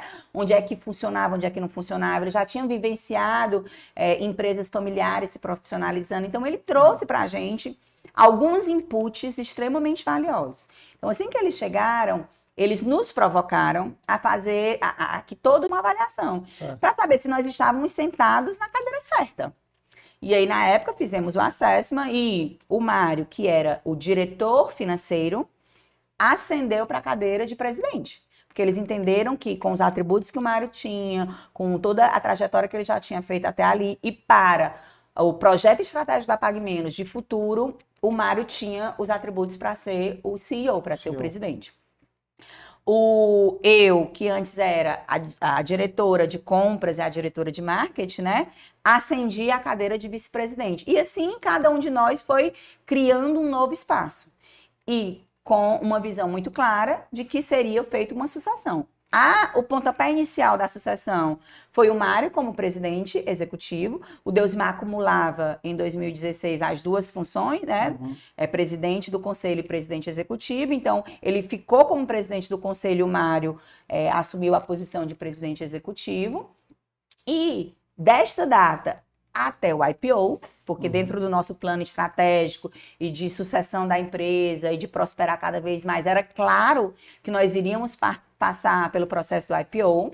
A gente começou a trabalhar, a fazer com que a nossa empresa tivesse estruturas de governança ainda mais robustas. Então, a gente é, trabalhou os rituais de conselho, como seria o papel do conselho, quem iria atuar, como é que era composto esse conselho, é, quais eram o, a, as estruturas que iam dar suporte a esse conselho, quais eram as estruturas que iam dar suporte ao presidente, o Mário enquanto executivo. Então, a gente criou comitês. E aí foi estruturando tudo isso. Nesse meio caminho, eu fui me formar enquanto conselheira lá no IBGC. Então, fui uhum. atrás de. Cada, cada novo desafio a gente vai buscar no mercado é, quem são os especialistas daquela, daquela área para ir se capacitando. Então, me formei como conselheira e é, 100 dias antes da gente partir para o IPO em si, né? Iniciando o processo de roadshow, de entender quem eram os parceiros financeiros, investidores, né? Que estariam lá conosco, quem era o consórcio que ia montar tudo aquilo ali e partir de fato para o roadshow. O Deusimar, os meus irmãos e a General Atlantic, que era o principal é, sócio não família nesse momento. Foi 20%, não foi? Acho que foi. 17%. 17%. É, na época foi 17%. É, eles me procuraram e disseram, Patriciana, e aí para você ver quão desprendimento o Deus tinha, porque ele ainda na flor da idade, eles chegaram e disseram, nós queremos completar o processo de sucessão para a segunda geração. Deus vai de fato sair da operação, porque nós estamos falando numa é, Pague Menos 2.0, uma nova Pague Menos, é importante que o Deus Mais esteja fora e que seja toda a segunda geração. Então, o Mário já está como presidente executivo, você aceita ser a presidente do conselho? Então, para mim, foi um convite que, que... Quando foi isso? 2000 e... 100, em 2020, 100 dias antes da gente partir para o IPO. Então, para mim, foi uma demonstração linda de confiança dos meus irmãos, de confiança do meu pai, de é, reconhecimento do mercado através da General Atlantic, né? Os fornecedores diziam é, que, que, fazia sentido, né? Eu estar nessa, nessa posição, a casadinha, Patriciano e Mário combinava, né? Bem. E aí eu fui convidada para ser presidente do conselho.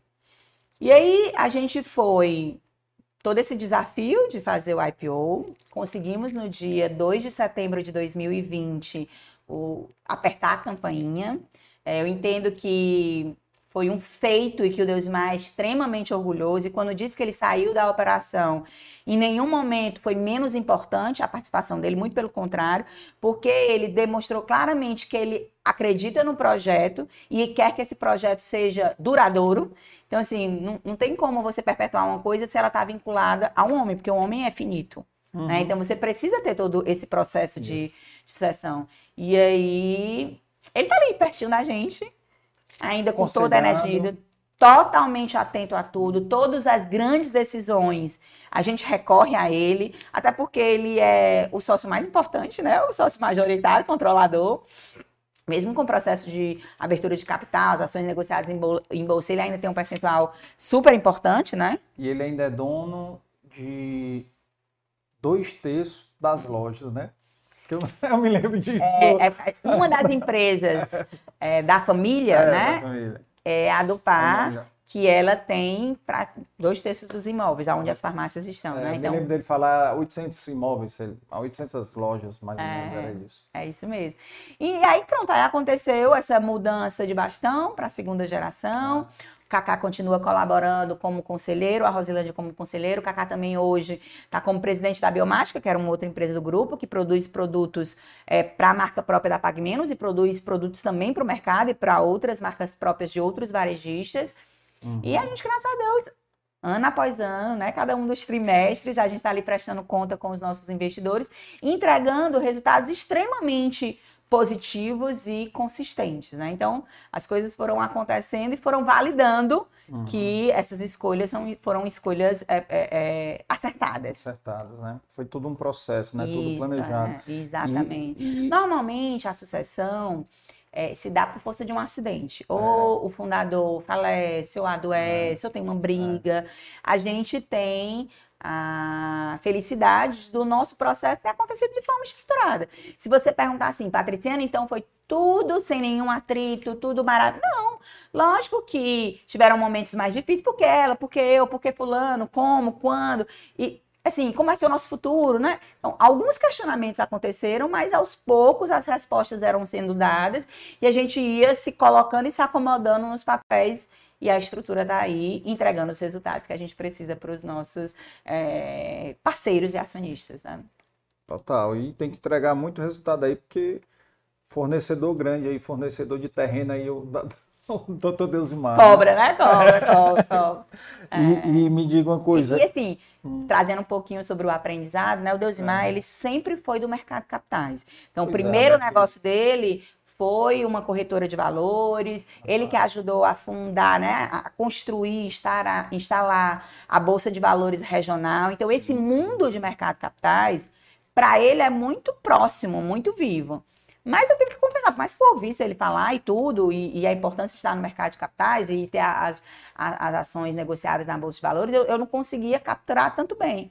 E agora, mais do que nunca, porque o mercado está a, a, a macroeconomia está interferindo diretamente no preço das ações. E aí você fica se questionando, poxa, a gente entrega os resultados, né? A gente promete e consegue superar o que a gente promete. Cada vez é, a, a, média de, de venda loja aumenta, lucro aumenta, emite e as ações não correspondem é. iguais.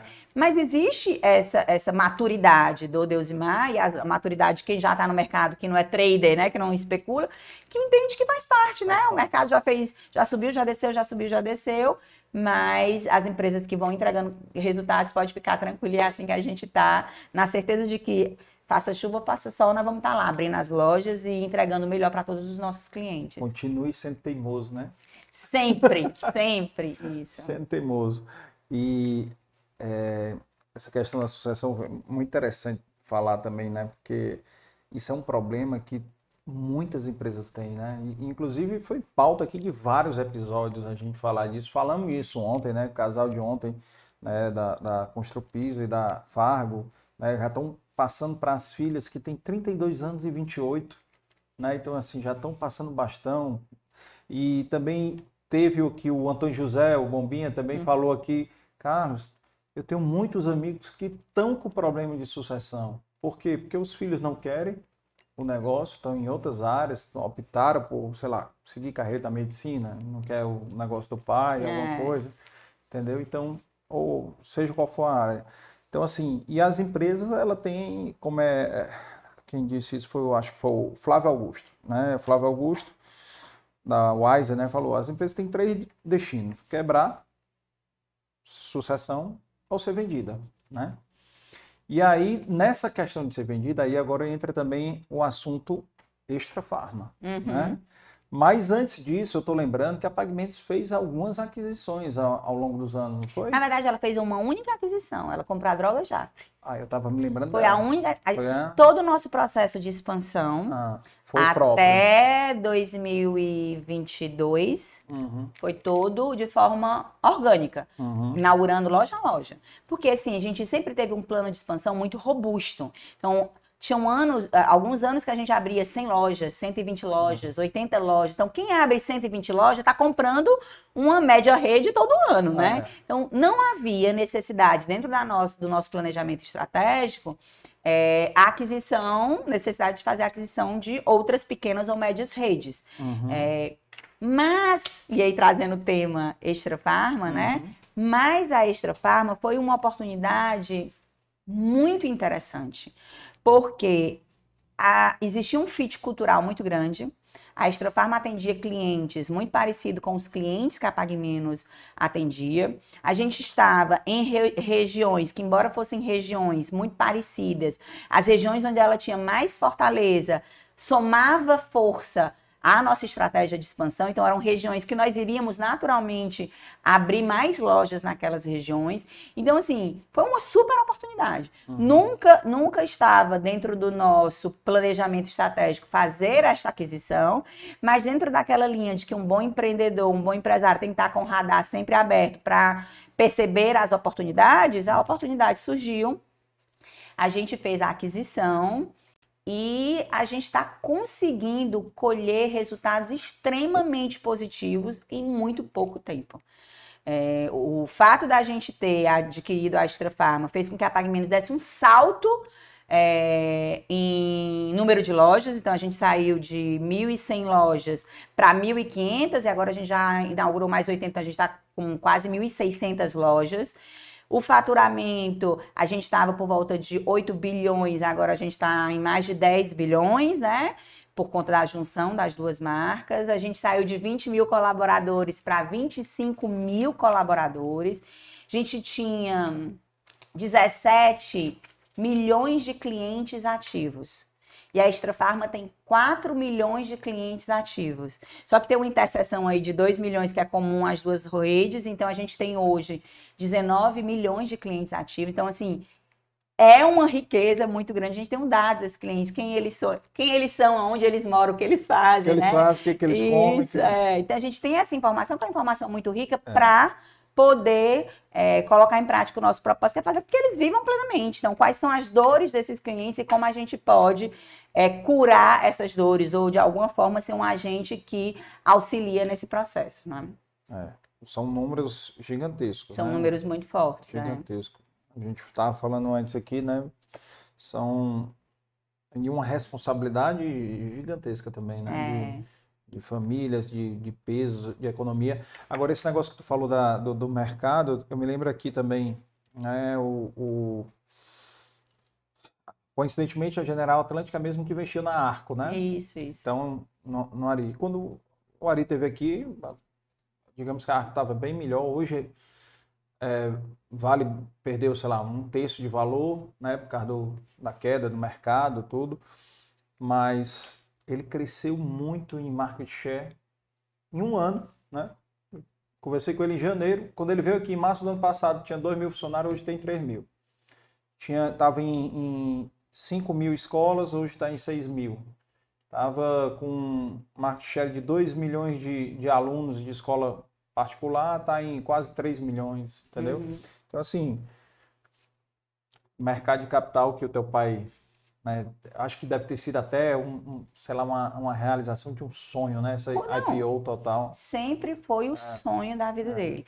Agora, assim, falando o making off, Ah, Imagina você, o sonho dele sempre foi, ele imaginou bater aquela sirene Ah. lá em São Paulo, é, na Bovespa, na B3 ali, E se a gente voltar um pouquinho no tempo, foi no dia 2 de setembro de 2020, em plena pandemia.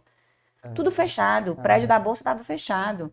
Não tinha como ele ir lá para São Paulo e bater a sirene, né? Ah. Mas a gente brinca, se Maomé não vai à montanha, a montanha vem até a Maomé. Então aí a gente fez diferente, a gente reproduziu a Bolsa de Valores lá na nossa matriz e foi? nas mil e cem lojas, que na época a gente não tinha extra farm, né? Na mil e cem lojas. Então foi uma coisa que só de eu me lembrar, eu já me emociono, já fico arrepiada, porque foram uns 20 mil colaboradores junto com ele, porque se fosse lá em São Paulo, iria uma comitiva, sei lá, de 20, 30, Fosse 40 pessoas, né? Mas sendo aqui em casa, né? A família estava toda junto, porque a família podia estar junto, mesmo em pandemia, né? É. Todo mundo ali testado, de máscara, né? As fotos. Foi na E casa dele? Na casa dele? Foi no auditório lá da Pague Menos. Foi no auditório da Pague Menos. E em todas as 1.100 farmácias. Então, Vocês gente, a, a gente distribuiu a, a campainha Ah. nas 1.100 farmácias, o Estoura Confete. Então, todos os colaboradores viveram conosco esse lindo sonho do nosso fundador, que era fazer a abertura de, de capital, partir para o IPO. Isso- Então, realmente foi um marco, um feito na história Ó, vocês, dele nossa, né? vocês fizeram filmagem disso? Da, de todo? Lindas filmagens. É Procura aí, emocionantes. É emocionante. Procura aí no YouTube aí, Juan. Ah, Procura aí.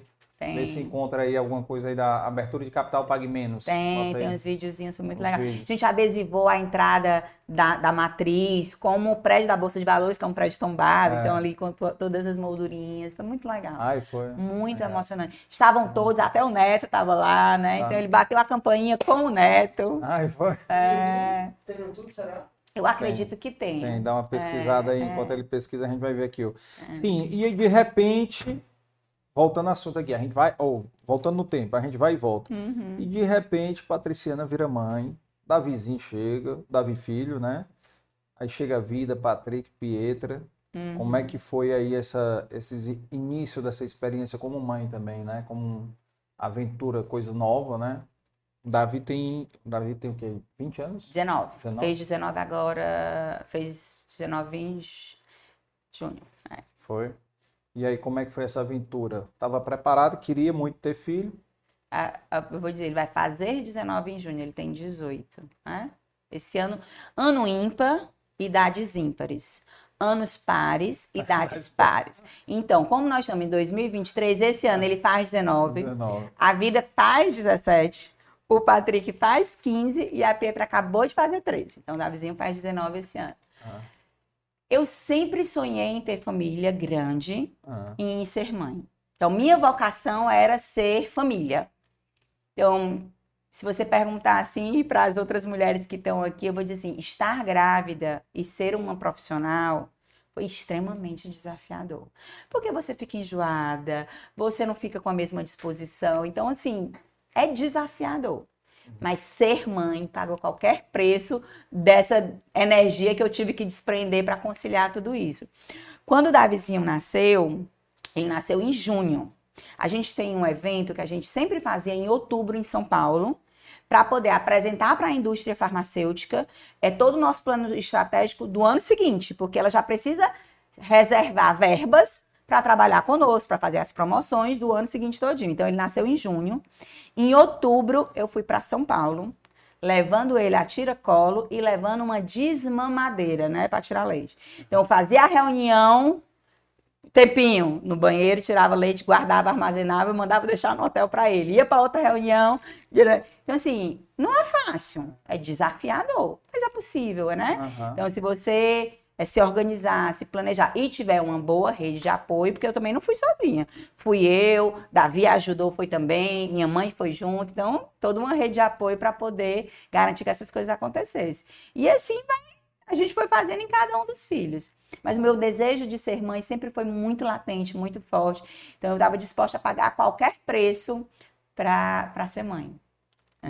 E a experiência de ser avó é muito diferente? É muito diferente. Mas não adianta, eu não conseguiria descrever quais são as diferenças. Só sendo vó. Porque minha, minha mãe dizia isso, né? Que amor de neta é diferente, né? É. Minha, minha sogra dizia isso, mas a gente não alcança. É. É, é muito diferente. É incrivelmente diferente. E eu acredito que no meu caso, é diferente mesmo, porque é uma avó e mãe também ao mesmo tempo, né? Porque além de, como eu falei, além de criar o pai, a mãe, o menino, tem que, tem que dar conta de tudo. É. Mas é, é, assim, gratidão, assim, é, é, é bênção e mais bênção sendo derramadas. É o exercício do amor diário, o exercício do amor diário. Bacana, bacana. Falar nisso aqui, a, a sogra está aqui, viu? Uhum. Deixa eu só uhum. ver aqui as mensagens aqui. Tem a Gaída, tua mãe está aqui também, olha aí. Dona Araceli, um abraço para a senhora. É Manuela Rufino, boa noite, sou fã dela. Uhum, a Manuzinha do Omari. Oi. É, serva de Deus tem em mente, oh coisa linda. É. Se tem uma coisa que eu posso dizer é que eu sou abençoada por ter tanta pessoa, assim, rica de amor de Deus perto de mim. Tem assim um exército mesmo de pessoas valiosas, pessoas assim. A partir do momento que eu fiz o curso, fazendo uma parte, né? Mas que tem tudo a ver. A partir do momento que eu fiz o curso lá do IBGC, né, para poder ser, ser conselheira, né? conselheira, eu consegui capturar a importância de ter um conselho, né? E hoje, no papel de presidente do conselho, cada vez mais eu percebo como é bom um, um quadro de executivos, né, de gestores, ter ali sete, nove pessoas que vão estar à disposição para serem guardiões da cultura, guardiões do, dos valores da empresa, montar junto com eles a estratégia para garantir a perpetuação de empresa. São pessoas que são valiosas.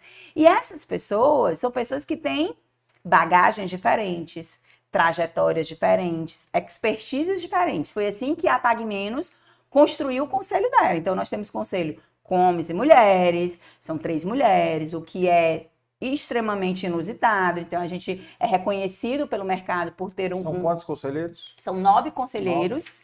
E dos nove, três são mulheres, né? Então, eu sou a presidente mulher, mas não estou sozinha, tem outras duas lá comigo, né? E nós temos alguns que são da família, outros não são da família, alguns são do mercado voltado para bem de consumo, outros de varejo, outros da área financeira, outros do campo de inovação. Então, assim, nós temos é, especificidades, diversidade dentro do nosso conselho, e essa é a beleza. E aí, quando eu fiz o curso de BCC, eu percebi como é maravilhoso se ter um conselho. Aí eu instituí o meu próprio conselho. Os conselheiros do meu conselho nem sabem que eles são conselheiros, mas eles dão. É. Então, por exemplo, que legal quando você tem uma pessoa que, se o assunto for, por exemplo, espiritualidade, você poder recorrer Padre Eugênio é do meu conselho, meu, o conselho da Patriciana. Porque na hora que eu tô ali agoniado, tenho uma dúvida, eu recorro ao Padre Eugênio. Uhum. Eu tenho um filho, Patrick, ele é o que vai fazer 15 anos esse ano. Uhum. Ele é um menino extremamente curioso, perspicaz, sagaz, adora história, adora filosofia, extremamente crítico. Então, para os assuntos da atualidade, eu recorro ao Patrick para não ficar é cringe, é que diz, né? Para não ficar ao, fora de moda, né? Qualquer coisa. E aí, qual o assunto do momento? Como é, né? Então ele, ele me, me coloca a pada. Então, ele é meu conselheiro e ele nem sabe que ele é meu conselheiro. E eu tenho Agora várias... sabe.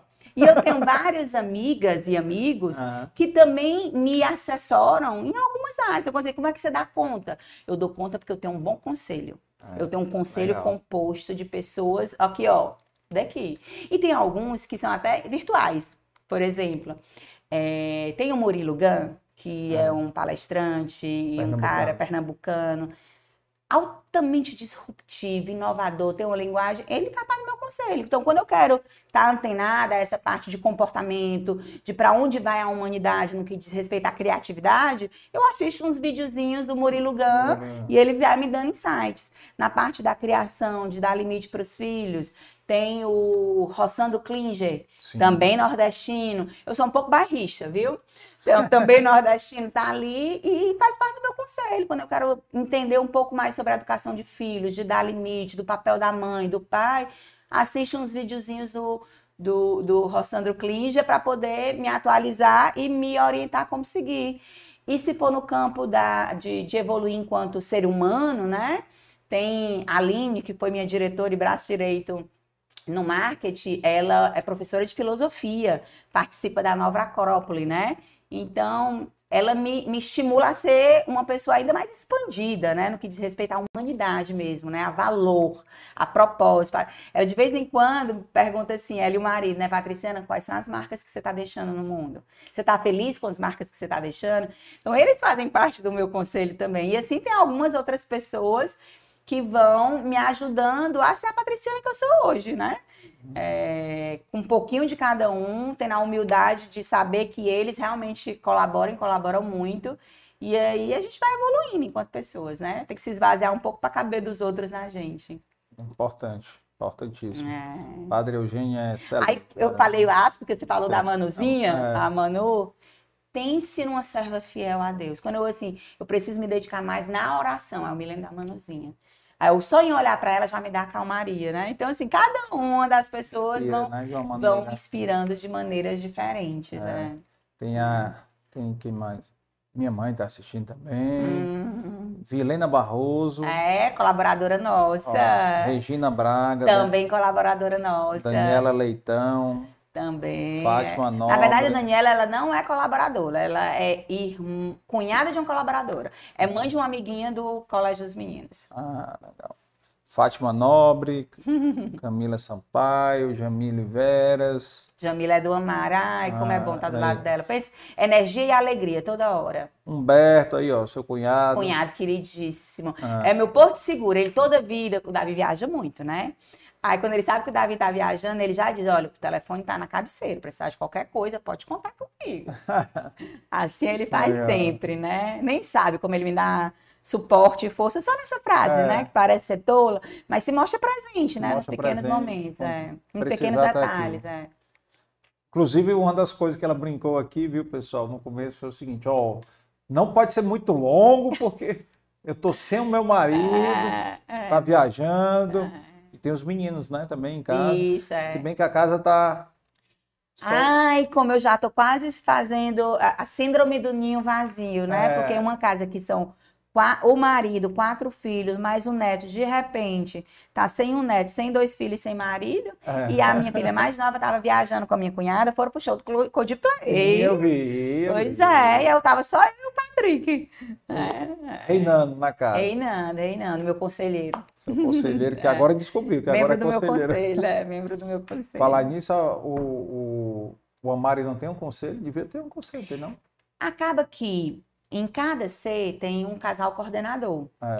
Esse, a gente tem um grupo que é só o Padre Eugênio, eu e o Davi, e os casais coordenadores. Ah, Esse é o conselho, né? É. Porque a gente ali compartilha os aprendizados que está tendo em cada um dos Cs, as grandes dificuldades, quais são os temas mais evidentes que estão acontecendo ali no, nos nucleuzinhos, né? nas uhum. célulazinhas. Então, eles são, são, um conselho são também. Né?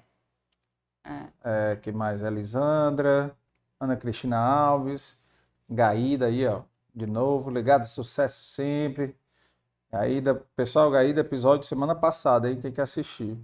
Gaída é inspiração também. Total. Nós temos aqui no Nordeste Total. É, e no Ceará grandes mulheres. Eu acho assim, a gente pode dizer que já tem muitas lá para a gente se inspirar e, e chegar junto, né? É. Eu acho que nós temos muito bons nomes. É, total. Tem muita gente aqui. No começo aqui, Patriciano, quando eu comecei, Diziam que eu não ia ter 20 nomes para trazer. Não, tem muita gente boa.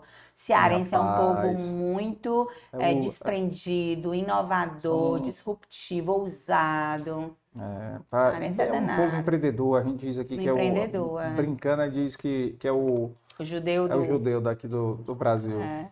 Que não deixa é. de ser um preconceito, né, amigo? Quando a gente bota o judeu para ser ganhador de dinheiro. Ganhador de dinheiro, como se fosse mas, só dele, né? É, mas mas eu, eu entendo. Mas é uma associação. Eu, eu acho assim, eles... assim, da mesma forma que lá atrás o povo judeu sofreu. Exatamente. Nós também, por estarmos numa região desfavorecida de recursos naturais, de investimentos, de dinheiro, acaba que essa escassez provoca na gente uma energia positiva. Ao invés de nós nos vitimizarmos, é. né?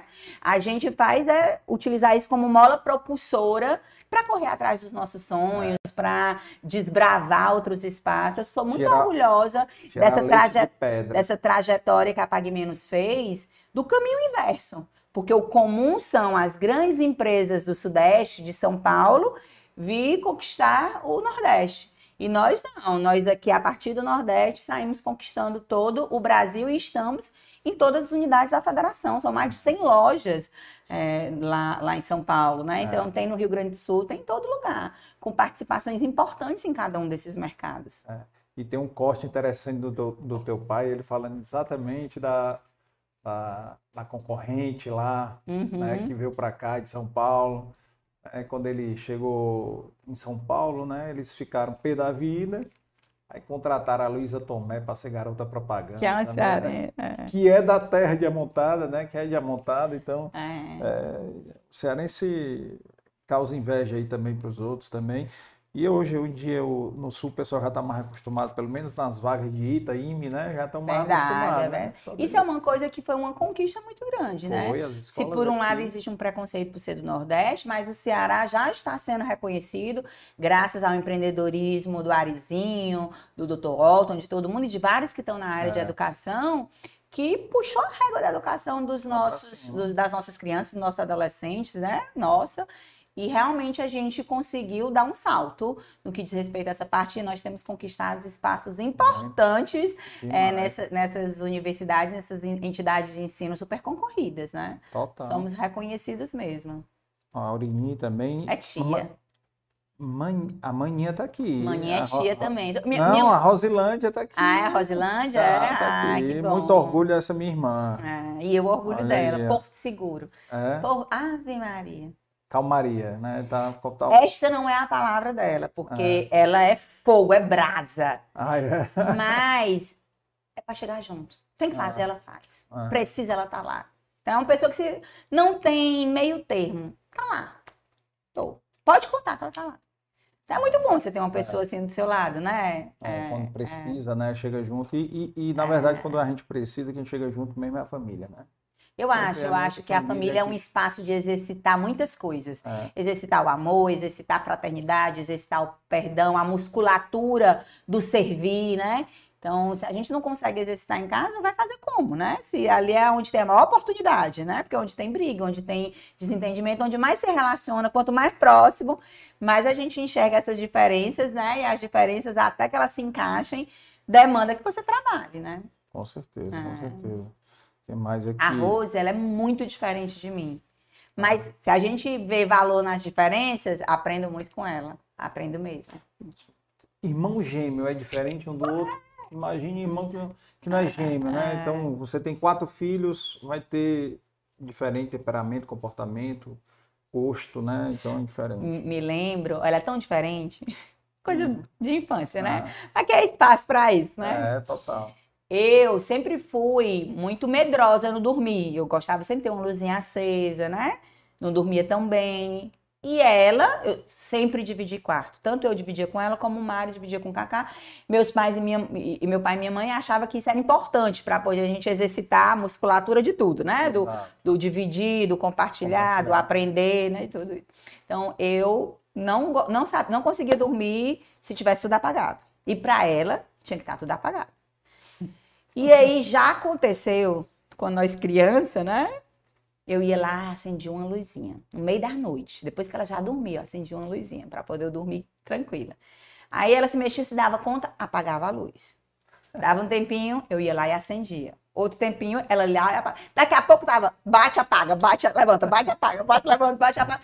Meu pai acorda no meio da noite, tá nós duas brigando interruptor, ele diz, vamos dormir. Tá, desligar a luz. Aí ela toda feliz, ganhei, né? a gente puxando os cabelos lá para a luz estar tá acesa e estar tá apagada. Ganhou. A gente vai aprendendo, né? É. Tudo isso vai forjando quem nós somos. É. Me diz uma coisa, o que tu mais tem saudade da infância? A palavra não é saudade, porque como eu vivi muito bem, não ficou nenhuma lacuna. Mas assim, sabe aquela saudade, aquele sentimento gostoso de que hum. Todos os domingos, é, a família toda da minha mãe se reunia na casa da minha avó. E minha avó, ela mesma, fazia uma tapioquinha bem fininha e colocava aquela manteiga, que é manteiga de lata, uhum. e enrolava como se fossem charutinhos para poder ir servir para os netos. Qualquer tapioca bem fininha com essa manteiga de lata me lembra aquela sensação, aquele carinho gostoso de estar tá a família toda reunida, de estar tá segura num ambiente onde tem muito amor que paira ali, de ter a presença da minha avó, que a gente chamava de mãezinha, porque ela era realmente uma mãezona, tomou de conta de 12 filhos e de tantos netos, né? Então ela era bem pequenininha, mas era uma mulher gigante. Então, e, aí eu fico sentindo saudade, sinto saudade de, de catar seriguela em pé de seriguela, porque tanto na nossa casa tinha um vizinho que tinha a seriguela que ele a, o pé derramava para o nosso lado, então a gente conseguia subir lá e roubar. Como na, no sítio, a gente tinha um sítio que se chama Moradia Pai d'Égua. Era o nome da, do nosso sítio. Lá também tinha os pés de siriguela. Então, adoro siriguela por conta da, da infância, né? Da memória gostosa é, que, que eu tenho quando, quando eu como a siriguela e me lembro desses momentos felizes. Me lembro de vários assim, momentos legais. Meu pai, ele sempre foi muito... É, teve uma presença de espírito muito grande, assim, sempre muito genioso, assim, engraçado ele dizia: Vamos, gente, vamos se arrumar. Hoje nós vamos jantar fora. Aí todo mundo se arrumava, se vestia, tomava banho. Aí ele, pois vamos, vamos. Aí ele, vamos pra cozinha. Pra cozinha não era pra jantar fora. Aí ele pegava a mesa e colocava do lado de fora no jardim e dizia que esse era o jantar fora, né? Então eu me lembro de algumas refeições serem feitas no jardim, dentro desse conceito de que nós íamos jantar fora, ou almoçar fora, ou tomar café da manhã fora, e era no jardim, né? É. Numa forma dele se mostrar presente, estar ali com a gente. Ele sempre foi muito atento a fazer pelo menos uma refeição com todo mundo da família. Então, ele sempre trabalhou muito. É... Ele, muitas vezes ao longo da minha infância, ele trabalhava e era professor. Então, trabalhava um expediente, no outro expediente era, era, professor de economia na Unifor. E chegava tarde da noite. Então, assim, é, era um desafio estar presente, mas ele sempre arranjava uma forma de fazer pelo menos uma refeição. E durante muito tempo, eu recordo da gente. O jantar era essa refeição, né? No intervalo de uma coisa e outra, e o jantar era essa refeição. E aí ele, a gente morrendo de fome, mas tinha que esperar porque tinha que esperar meu pai chegar para a gente sentar todo mundo junto e fazer a refeição na mesa. E lá ele queria de alguma forma entender quais eram os sentimentos ou os temas que espairava dentro de cada um de nós, né? Então aí ele conversava, trabalhava. Uma coisa legal, as pessoas até dizem, ah, Patriciana, tu até que se comunica bem, fala super bem, né? Tu, tu fez algum treino? O Deus Imar, meu pai, nesses jantares, ele sempre diz para a gente que nós podíamos ser bons comunicadores. Bastava nós treinarmos. E aí ele lançava um assunto bem diverso, um assunto para cada filho, por exemplo, vôlei, para mim para Rosilândia outro tema, para Cacau outro tema. E a gente tinha que falar, falei sobre vôlei, Vicente.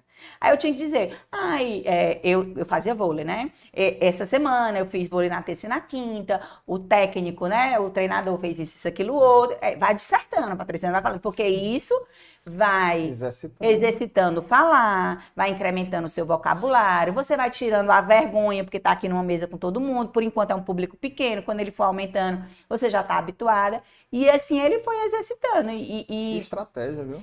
É, algumas coisas, eu acho que ele, sabe aquele que atira no que vê e acerta o que não vê? Na época ele queria muito mais saber de nós do que nos treinar. Mas ele acabou que, de alguma forma, contribuiu para a gente desenvolver algumas habilidades, e no caso de se comunicar, de falar em público, é, ele ajudou muito. É, eu, lógico, eu fiz ao longo da minha vida cursos sobre comunicação, sobre negociação, fiz teatro, tudo para poder exercitar a função de negociadora, né, de compradora. Mas ele também foi um grande professor nesse sentido. Que bacana, viu? Que é, estratégia legal, viu? É. Ou se tivesse ouvido isso há 10 anos atrás. Não dá pra gente Você... mudar o passado, é, mas, mas dá pra gente fazer pro futuro, né? Temos filhos, né? É. A gente pode implementar Você, algumas coisas. Tu mudou né? alguma coisa parecida com os meninos? Eu, com os meus filhos, a gente tem muito diálogo, muito diálogo mesmo.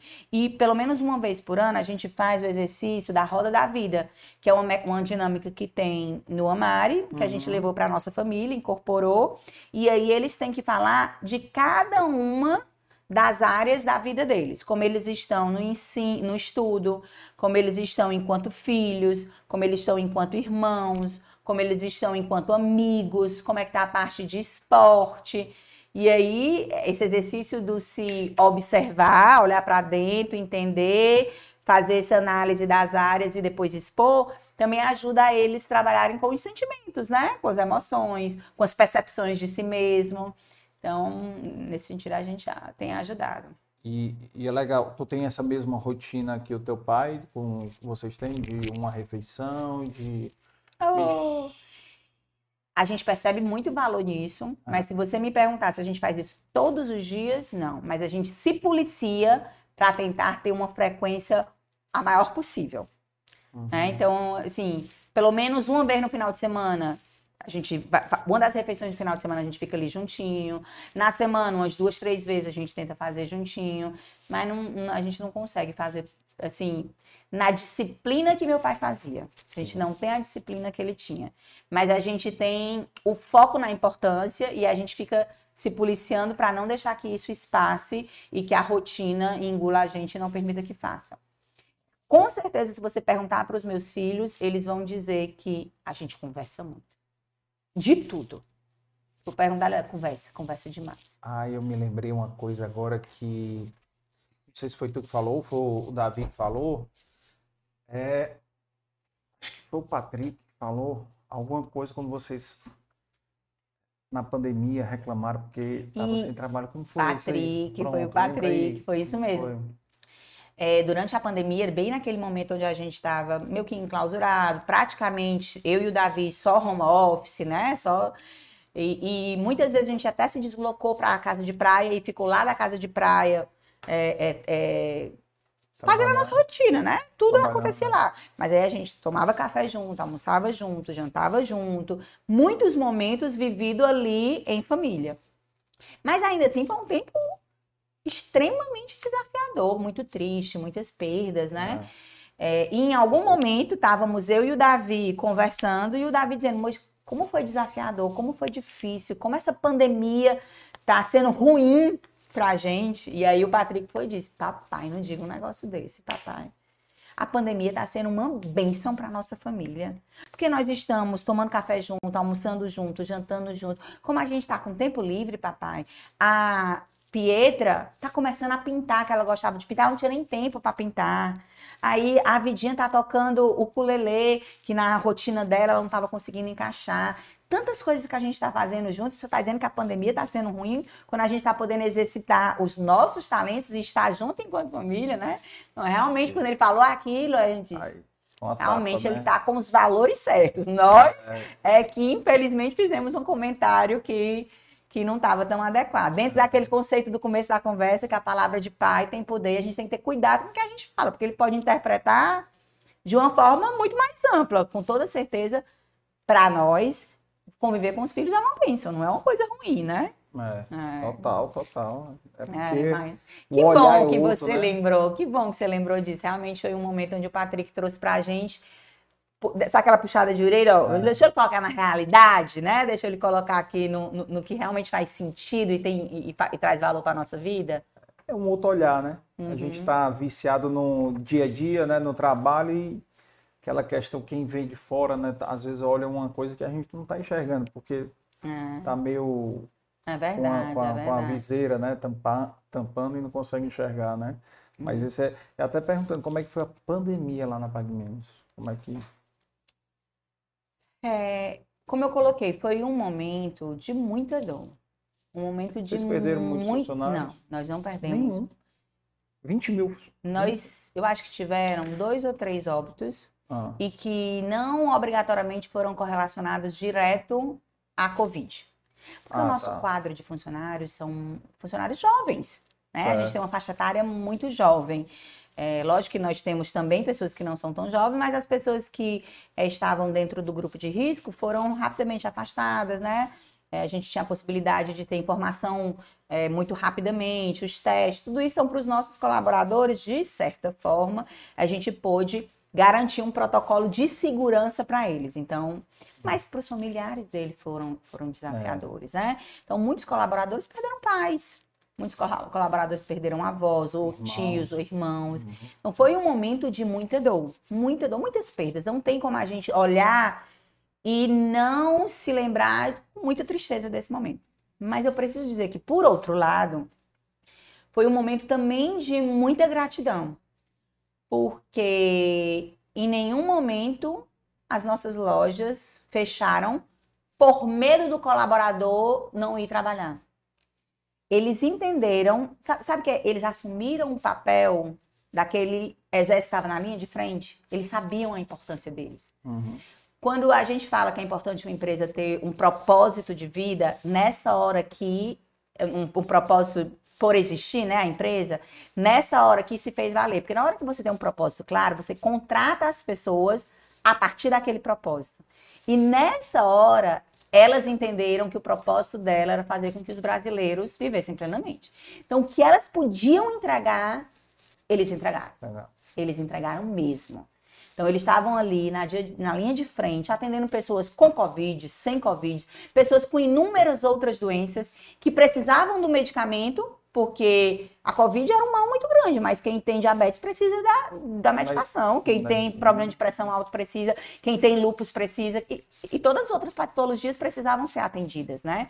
Então a gente fez todo um protocolo, reservou um horário diferente para quem tinha certa idade, que era do grupo de risco. Então os nossos clientes, até uma faixa etária tal, tinha um horário livre só para eles, para que não misturasse o cliente de um de outro. Criou protocolo de entrada e de saída para que as pessoas entrassem por um lado, saíssem pelo outro, para tentar garantir a segurança naquela época. A gente foi a primeira rede de farmácias a oferecer o teste de Covid.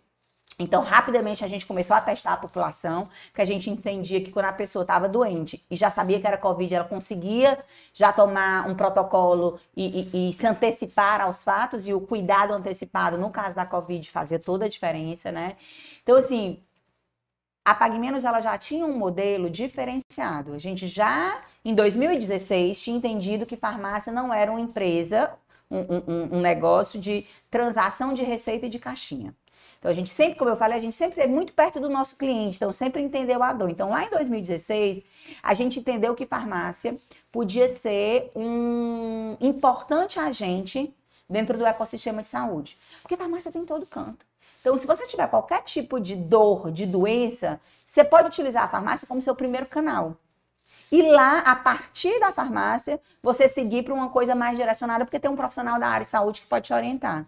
Então, a gente criou o conceito de consultórios farmacêuticos lá em 2016. Então, um espaço de 12 metros quadrados, onde tem um birô, onde o farmacêutico podia fazer um atendimento separado, conversar com o paciente, entender qual é que era a patologia dele, ver o que é que o médico prescreveu, ensinar para ele o que foi prescrito, porque boa parte dos pacientes tem vergonha dos médicos. Então, o médico prescreve, olha, para você fazer isso, isso e isso. Aí ele, ah, quando chega na cama do olha, não entendi nada. Entendi. nada. A começar que eu não entendi nem a, a letra, letra, do que o médico colocou. É o mais né? comum, né? É. Então, assim, e às vezes, vamos supor, imagina você sentar numa, num consultório médico e receber o diagnóstico de que você é insulino dependente, a partir daquele momento você vai tomar insulina para resto da vida, não vai poder comer isso, não vai poder... É um choque. Uhum. Até você absorver tudo aquilo leva, de, demanda tempo. E você não vai poder, a cada dúvida, voltar para o médico e ficar perguntando ali toda hora, todo instante. Mas na farmácia você pode. Lá tem um farmacêutico, tem um profissional da área de saúde que estudou por cinco anos, extremamente conhecedor das substâncias, dos medicamentos, da interação que esses medicamentos fazem com outros medicamentos ou com o próprio corpo, de como eles vão agir. Então a gente criou esse espaço onde os nossos clientes tinham a oportunidade de tirar dúvida com, com, com os nossos farmacêuticos. A informação fideliza. Por mais que a gente falou que a democracia, que a internet democratizou a informação, mas tem o fake, tem o fato, tem o que é, assim, tem que ter algum curador. E nós, Pague Menos, na área de saúde, a gente tem que a gente pode ser esse curador. Então, o farmacêutico começou a suprir esse papel de informação. E na pandemia, a maior dúvida era informação, porque você não sabia o que é que eu é. faço, o que é que eu não faço, o que é que eu tomo, o que é que eu não tomo, qual é o protocolo, né? E, e, e por uma politização muito grande, muito. ficou ainda mais confuso. Então a gente tinha farmacêuticos, embaixadores, de mãos dadas com o médico para disseminar essa informação correta, essa informação valiosa. E aí a gente já tinha o consultório farmacêutico, já conseguia prestar nesse consultório farmacêutico exames laboratoriais rápidos, alguns testes rápidos. Então, rapidamente a gente conseguiu adquirir os testes de Covid e começou a prestar esse serviço. Porque imagina você, num país como o nosso, de dimensões continentais, com uma população extremamente numerosa, se não fossem as farmácias testando, isso é um caos, porque os postos de saúde não tinham capilaridade, capacidade Zero. de testar, né? Zero. Então, realmente a gente fez um trabalho muito importante. Se não fôssemos nós lá já dizendo, olha, esse aqui está com Covid, esse não está. Quem não está é esse protocolo, quem está com Covid é esse protocolo. Se, se não fôssemos os nossos é, é, colaboradores, esse exército de 25 mil é, pessoas ali na linha de frente, dando segurança, dizendo que vai dar. Quantas pessoas ficaram temerosas do desabastecimento? Sim. Teve gente que correu para as farmácias para comprar, porque ficou com medo de desabastecer. E realmente é. era, era, era um receio. Mas nossa equipe da área comercial, em parceria com a indústria farmacêutica, de fato colocou em prática a cooperação.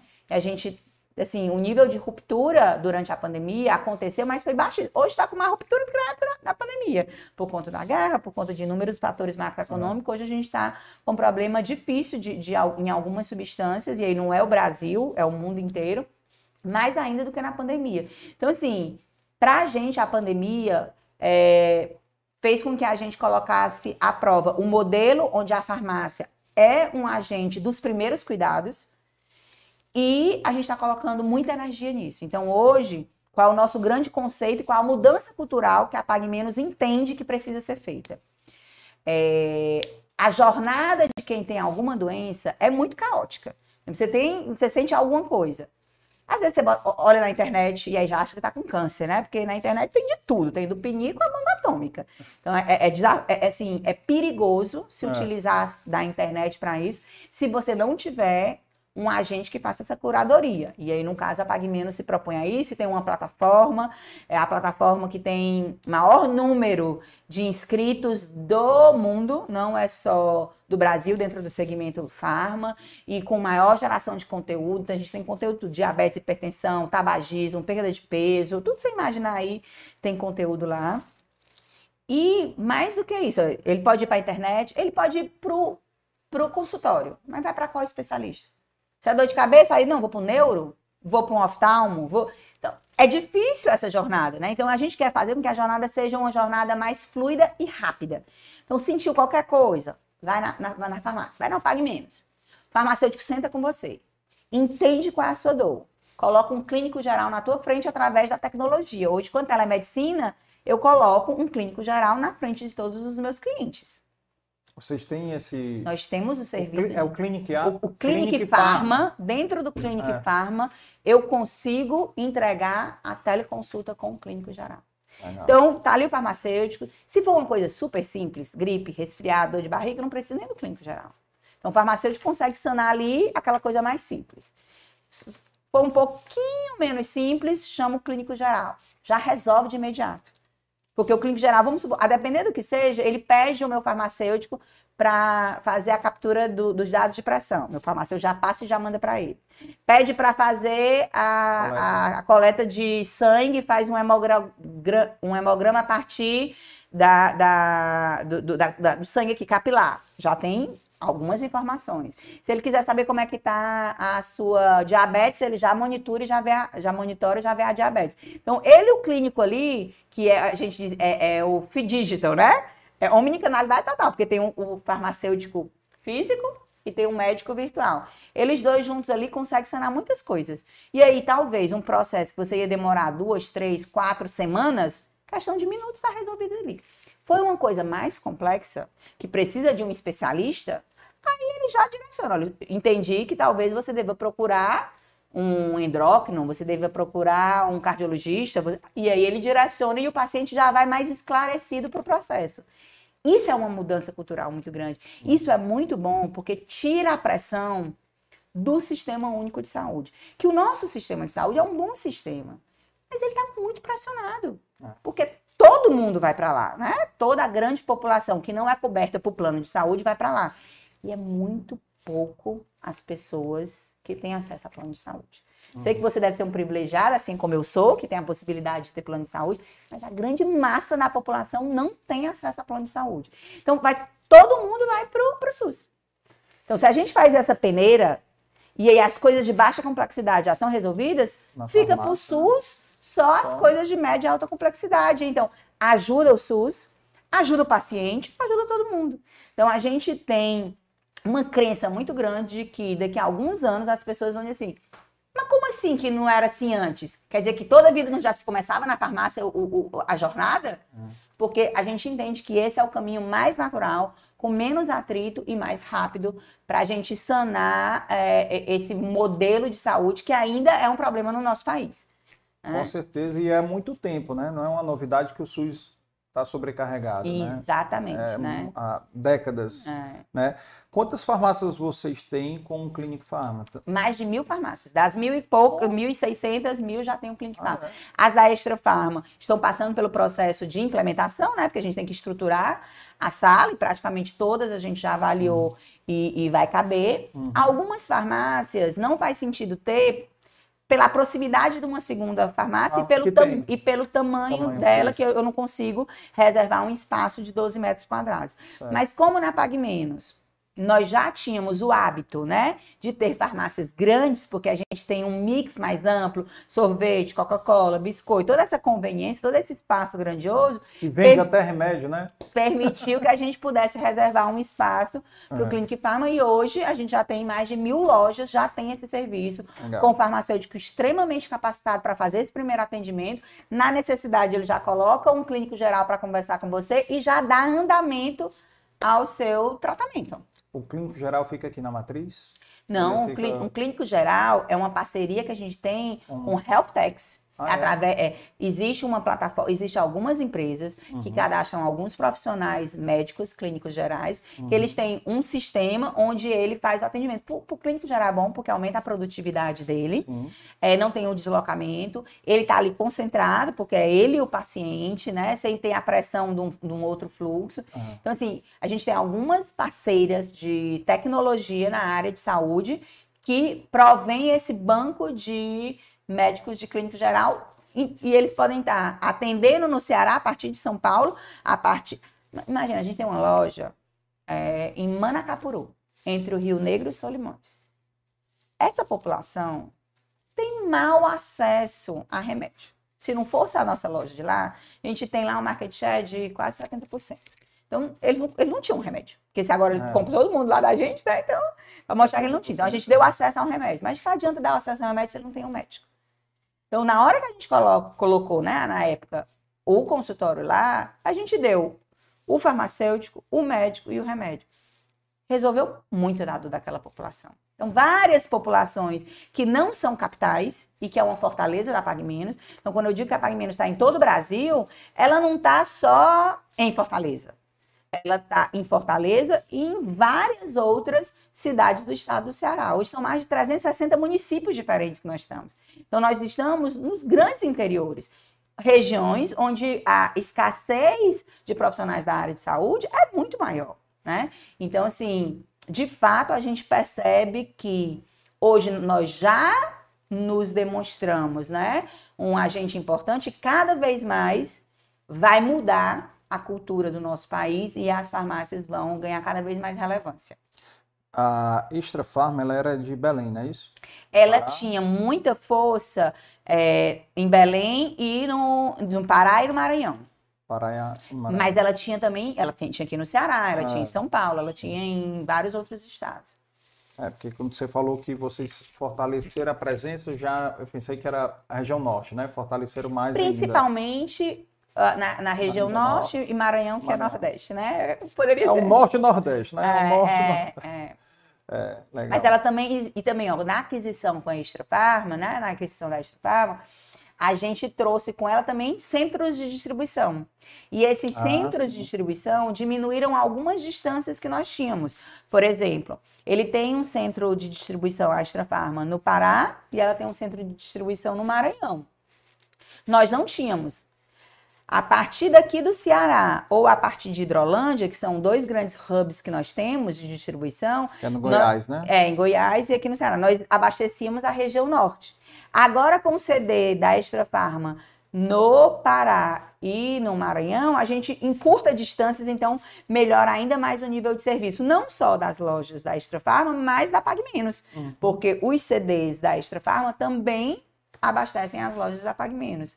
Entendi. E as extras, as extras farmas estão sendo abastecidas também pelo nosso CD. Então a gente conseguiu aumentar a nossa malha de centro de distribuição, melhorar assim o nosso nível de serviço e atender cada vez mais os nossos clientes, né? Encurtando essas distâncias aí do CD loja. Tem um CD em São Paulo também? Nós temos hoje nove CDs. É. Nós temos dois aqui no Ceará, porque a Extra Farma tem um no Ceará e a Pague Menos tem um no Ceará. Uhum. A princípio, a gente até pensou na possibilidade de não dar continuidade ao CD da Extra Farma, mas a gente entendeu que um ajudava o outro, ao invés de dividir, a gente entendeu que fazia sentido manter. Aí, fora esses dois do Ceará, nós temos é, Pará, nós temos Maranhão, nós temos Pernambuco, Bahia, Hidrolândia, Minas Gerais e São Goiás, é, Minas Gerais e São Paulo. Nós não tínhamos centro de distribuição em São Paulo e a Extra Farma tinha. Sim. Então, olha aí que beleza. As lojas da capital lá São, da região de São Paulo, que é em Guarulhos, são abastecidos, algumas lojas Extra Farma e Pague Menos são abastecidas a partir do CD da Extra Farma. Uma captura de sinergia incrível para a operação das duas redes juntas, né? Ah, for, foram, foram for, sabe quando um mais um é mais do que dois? É Pague Menos e Extra Farma. A gente conseguiu capturar é, o melhor das duas. E como é que foi a sinergia cultural também entre os A gente tem um fit cultural de cara já com muita sinergia. Uhum. E assim, a, a, gente teve uma sabedoria e uma humildade de entender que, por mais que a Pague Menos fosse uma empresa maior, com muito mais lojas, com uma maior força de marca, mas a gente entendeu que não fazia sentido uma coisa engolir a outra. A ideia era que o que é que a Extra Farma tem de muito bom? Porque ela tem muitas coisas boas. Vamos entender que dentro da cultura dela o que, é que ela tem de muito bom. E a gente conseguiu listar algumas coisas muito próprias da Extra Farma e que poderiam ser incorporadas na Pague Menos. E tudo que a gente fazia de muito bom foi colocado na Extra Farma. Então, culturalmente, a gente, ao invés de disseminar a cultura, a gente potencializou a cultura. Pegou o melhor de uma, o melhor do outro e criou uma nova empresa que é muito melhor do que qualquer uma das duas. Né? E, e, e nesse sentido, os colaboradores da Extra Farma, que a princípio, por ser a rede adquirida, né, podia dizer, meu Deus, é agora, né? Vão tirar o nosso nome, vão tirar, nós vamos ser... Não, entendeu? Não tiraram o nosso nome, não desmancharam a nossa cultura, muito pelo contrário, muita coisa nossa tá lá na Pague Menos, e estão nos ouvindo, né? E aí eles se sentiram, estão se sentindo cada vez mais seguros. Inclusive, a gente está é, terça, quarta e quinta, ontem, hoje e amanhã, nós estamos num, num grande encontro com colaboradores da Extra Farma aqui no Ceará, reforçando esse lance da cultura Extra Farma, o que é, que é o poder deles, qual é o nosso e como a gente junto fica ainda mais poderoso, trabalhando fortemente essa parte de cultura. Aí a parte de sistema, né? É, CDs, aproveitou as duas. Na parte de sistema, o frente de loja, né? É o da Pague Menos, a Pague Menos é, é, já estava num, num, num, patamar mais evoluído e a gente estava desenvolvendo um novo frente de loja. Então, esse novo frente de loja foi para a Pague Menos e foi para a Extra Farma. Uhum. Alguns processos operacionais super interessantes da Extra Farma a gente já incorporou no nosso. Mas, assim, boa parte do processo de fusão, é, já aconteceu. Então, CDs já estão abastecendo todas as lojas, vice-versa, né? O sistema operacional já é único para todas as lojas. Então, a gente está aos poucos já numa só rede, numa as só compras empresa. centralizadas. As, nego... as compras centralizadas, as negociações. Então, a condição comercial, quem tinha sentava com. A gente pegou as condições de todos os fornecedores. Quem tinha melhor, Extra Farma ou Pague Menos? Isso aqui é Pague Menos, isso aqui é Extra Farma. O melhor das duas, a hora fornecedora, vamos ter o melhor dessas duas. A gente tem uma escala maior, estamos juntas e a gente já conseguiu.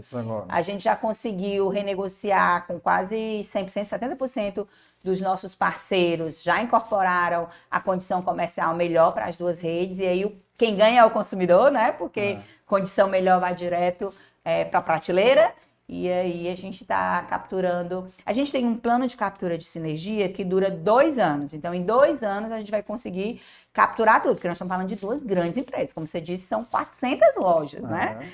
É, com mais 1.100. Mas as outras que a gente está abrindo, porque não para de abrir. É, em 2022 foram quase 120 lojas, né? Em 2021, 80. Então, mesmo tendo adquirido a Extra Farma, a gente continuou no processo de expansão é, orgânico.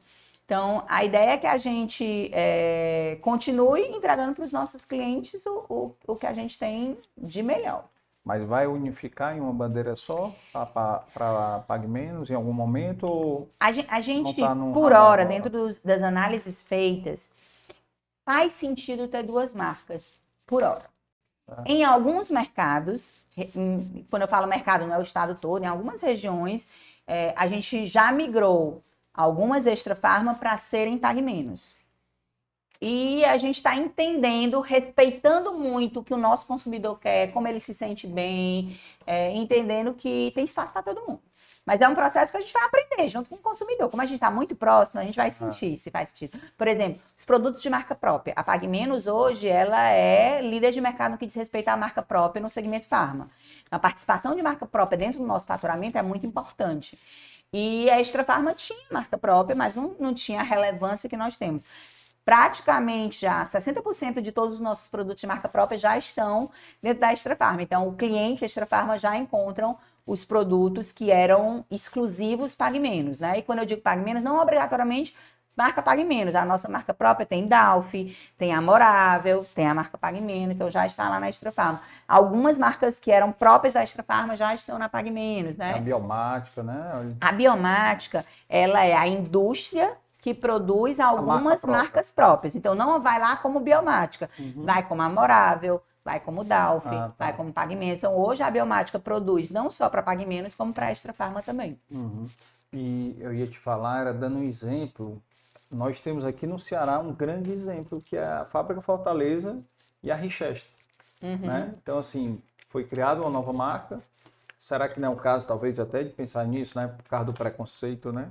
preconceito extra farma, não associa que é uma marca cearense, uhum. né? Então, assim, no sul talvez, não sei, isso aí eu tô, tô só lembrando da fábrica Fortaleza e Richester. Pode ter certeza marcas, que né? tudo isso vai estar tá é. Sendo muito observado, é. que a gente está fazendo tudo de, de, forma muito cautelosa, Sim, entendendo... Pressa, né? Não é questão de, de, de, não ter pressa, tem que ser com eficiência, Exato. tem que fazer sentido todas as movimentações, né? Uhum. Então a gente está trabalhando com um time muito voltado e muito específico para cada uma das áreas. Então, o que fez sentido fazer, nós já fizemos. Nós já levantamos quais são os próximos passos e eles estão sendo é, executados com muita eficiência. Inclusive, uhum. dentro do nosso é, plano de captura de sinergias, uhum. a gente já conseguiu antecipar alguns ganhos anualizados, só para você ter dimensão de números, mais de 34 milhões que a gente imaginava capturar num primeiro momento, lá, em seis meses a gente capturou em três. Né? Em dois anos vão ser quase 200 milhões, então a gente já está antecipando boa parte dessas capturas, porque é, as equipes estão muito imbuídas em fazer um mais um ser mais do que dois. Legal, bacana. Ah. Bacana. Indo para a pergunta, já vou fazer aquela pergunta que eu fiquei sem resposta no episódio. Puxa vida! no episódio 59 lá, pergunta. fazer a pergunta quando foi a última vez que você fez algo pela primeira vez? A gente já sabe que você fez muita coisa recentemente aí, né? Até porque convivência com o neto deve ter feito algumas ah, coisas, né? É, é verdade. O fato de ser avó e ter, ser tão jovem avó, né? Agora eu fui para Disney e eu fui para Disney não mais como mãe fui para Disney como avó, avó, né? Então, pela primeira vez, eu fui para Disney como avó. avó. É, não. Eu, eu me acho uma pessoa bem fora da caixinha, mas quando você fez aquela pergunta, me deixou é, desconcertado, porque eu não tinha coisa para dizer qual foi a última, a última vez que você fez algo pela primeira algo vez. pela primeira vez. Mas eu me lembro que naquela época, logo que terminou, as câmeras desligaram, eu falei que eu tinha dormido dentro de um barril de, barril de vinho. A primeira vez que eu dormi. Você já dormiu num barril de vinho? Não. Eu dormi num barril de vinho. Então foi a primeira vez que eu dormi dentro de um barril de vinho. Uma experiência bem diferente, viu? Total, bem diferente. O que mais? É... E esse, eu, eu dormi no barril de vinho em março de 2022. Então, não fazia tanto tempo assim, né? Sim, sim. Quando a gente fez a, a nossa entrevista. É... Enquanto tu pensa aí, eu vou dar, eu vou dar só um exemplo. Há 15 dias atrás, o, o Zé Simões hum. me chamou para ir pescar. Hum. Eu nunca tinha ido pescar. Eu nunca pesquei na minha vida e me chamou para fazer logo uma pescaria em alto mar. Eita! 70 quilômetros da costa. Ah. Passamos três horas só para chegar lá. Inclusive, eu coloquei lá no meu Instagram, tem a foto desse peixe que a gente pegou. O primeiro peixe que a gente pegou foi só o peixe mais raro. Só. O peixe que ele, em 40 anos de pesca, Nunca tinha. não, tinha pe- pego cinco vezes. Ah, de qualquer forma, mostra a 40 raridade. É, 40 é. anos, né? E a minha primeira pescaria, eu já peguei ele. Que é, é um shellfish da Blue Marlin, né? Que é um peixe grande, 80 quilos, 2 Pode metros e falar 40 qualquer número, porque pescador fala número É. assim mesmo. É. superlativo. Aí ele brincou, porque ele disse, ele disse, rapaz, sempre que eu quiser pegar agora um peixe grande, eu vou te levar, cara, né? eu vou te levar. E foi, assim, ótima experiência, assim, todo mundo dizendo, você vai enjoar, vai enjoar, vai enjoar, não sei o que, não sei o que. Enjoei Ainda mais realmente. alto mar, Alto né? mar. É, é. 70 quilômetros, nunca tive, não vê a costa de jeito nenhum. É, Carlos, eu não pesquei. Eu não Eu pesquei. também não dormi em barril, Então, não então, tem problema não, não então, estamos quites. tem estamos problema não. Ó, eu vou dizer uma experiência que eu fiz que não, que não foi tão recente, mas eu achei tão legal. Eu, via, eu voei de balão. Legal. Eu acho, assim, eu, eu sou, olha, eu viajo o mundo inteiro. Já fui para China, Coreia, Taiwan, eh, fui para o Catar. Ah, eu, assim, eu, eu conheci o Catar, fui para a Copa. É, Olha aí, olha aí que bacana. Uma cultura totalmente diferente. Eu tive a oportunidade de sentar numa mesa só com mulheres muçulmanas. Conversar de igual para igual para entender muita Foi? coisa. Foi uma experiência única. Tá aí. A última vez que eu fiz uma coisa pela primeira vez, né? Conversar com muçulmanas lá no Catar, no berço lá. É, foi- E elas todas de... de Toda é, de- Como é que de- chama? Aquele... É, é a burca, não Burca, é exatamente burca, porque a burca é aquela que é mais fechada, né? rígida, né? É. Elas me ensinaram os nomes tudinhos, mas o meu HD, tá, tá- você, eu procuro no celular e te digo os nomes todos, né? Porque meu HD não vai decorar tudo isso. Mas a gente estava lá na Copa e, é, assim, diferente do que a gente é habituado, lá tem mesas só com as Ó. mulheres e mesas só com os homens. Não tem a mistura de mulheres e homens, a menos que seja o marido com a mulher, filhas e filhos. Se não for marido, mulher, filhas e filhos, mulheres é para um lado e homens são para o outro. Nós que não somos muçulmanos e por ser um evento como a Copa Internacional, a gente podia sentar todo mundo na mesa. E eu fui para a Copa como a única mulher entre oito homens, porque foi meu pai, meu marido, meu tio, meus dois irmãos, é, um, um- um- um afilhado, um amigo. Então, assim, eram oito homens, sete homens e eu de mulher. Então, quando as pessoas, quando os muçulmanos olhavam para a nossa mesa, era sempre a patriciana com sete homens, muito diferente E lá eles são acostumados ao contrário. ao contrário, né? Ao contrário. E aí, eles olhavam e achavam estranho da mesma forma que a gente olhava e achava estranho só mulher de um lado e só homem do outro, ou então um homem com várias mulheres, ou mulheres e filhos. E aí, lá eu tive a coragem de dizer, eu quero conversar com essas mulheres. Tem uma mesinha ali só de mulheres, eu, eu quero conversar com elas. Será se eu vou, se eu não vou? Porque naquela dúvida eu disse, não, eu vou. Aí chamei o Davi, achando que indo com o Davi ia ser mais fácil, né? Eu eu digo, eu posso sentar com vocês, vim para a Copa, estou muito feliz, queria muito entender um pouco da cultura de vocês, é, da religião, acho tão bonito tantas as coisas e tenho tantas dúvidas em outros. Aí elas olharam, riram um pouco e disseram você pode, mas ele não pode. Elas já Uhum. descartaram o Davi, disseram, "Davi, Levou fora da vida. foi, ele, ele tem que sair, você Ah. pode. Aí eu pedi licença, sentei, e aí fui entender. Elas falavam inglês tranquilo? Elas falavam, todas elas falavam inglês. É, o lugar que eu estava era um lugar é, relativamente caro, um, um local, Sim. num bairro um pouco mais elitizado, então muito provavelmente essas meninas, né? Elas, Tinham poder elas tinham aquisitivo poder alto. aquisitivo alto. Embora lá no Catar muita gente tem muito poder aquisitivo Não. é, mas ela- elas certamente tinham um poder aquisitivo alto, então elas tiveram, e pela conversa depois a gente descobriu, né, Ah. que elas tiveram acesso à escola, inclusive em outros países, sabiam falar inglês fluentemente, né? E aí eu comecei a perguntar algumas coisas, e para mim foi um, um- um abrir horizontes. Ainda é muito diferente, não é uma coisa que eu olho e digo é exatamente como eu gostaria que fosse, mas algumas coisas fazem sentido, coisas do tipo, é, elas não namoram. O que significa não namorar? Elas estão as mulheres não convivem com outro homem até se casar. Então, se algum homem despertar interesse nelas, ele tem que ir lá no pai dizer o teu interesse, e o pai tem que dizer se aceita casar ou não, e é casamento.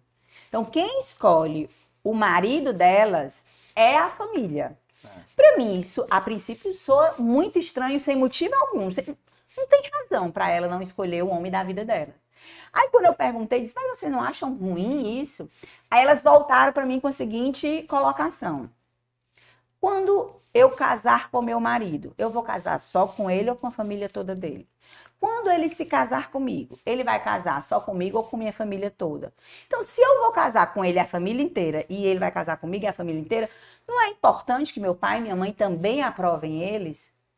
Aí, quando ela disse assim, coube um certo sentido. É, porque a gente fala aqui, né? A gente aqui do Ocidente, é. é. que fala isso. Quando a gente casa, a gente casa com a família toda. Não, não é. faz sentido eu casar com o meu marido e não conviver bem com a minha sogra e, minha sogra não conviver bem comigo. É. Já é um ponto que provavelmente esse relacionamento possa ter turbulências. Sim. Então, quando ela falou isso, eu falei, faz sentido. Ainda achei estranho, mas, mas quando você vai conhecendo mais, a gente vai compreendendo um pouco mais.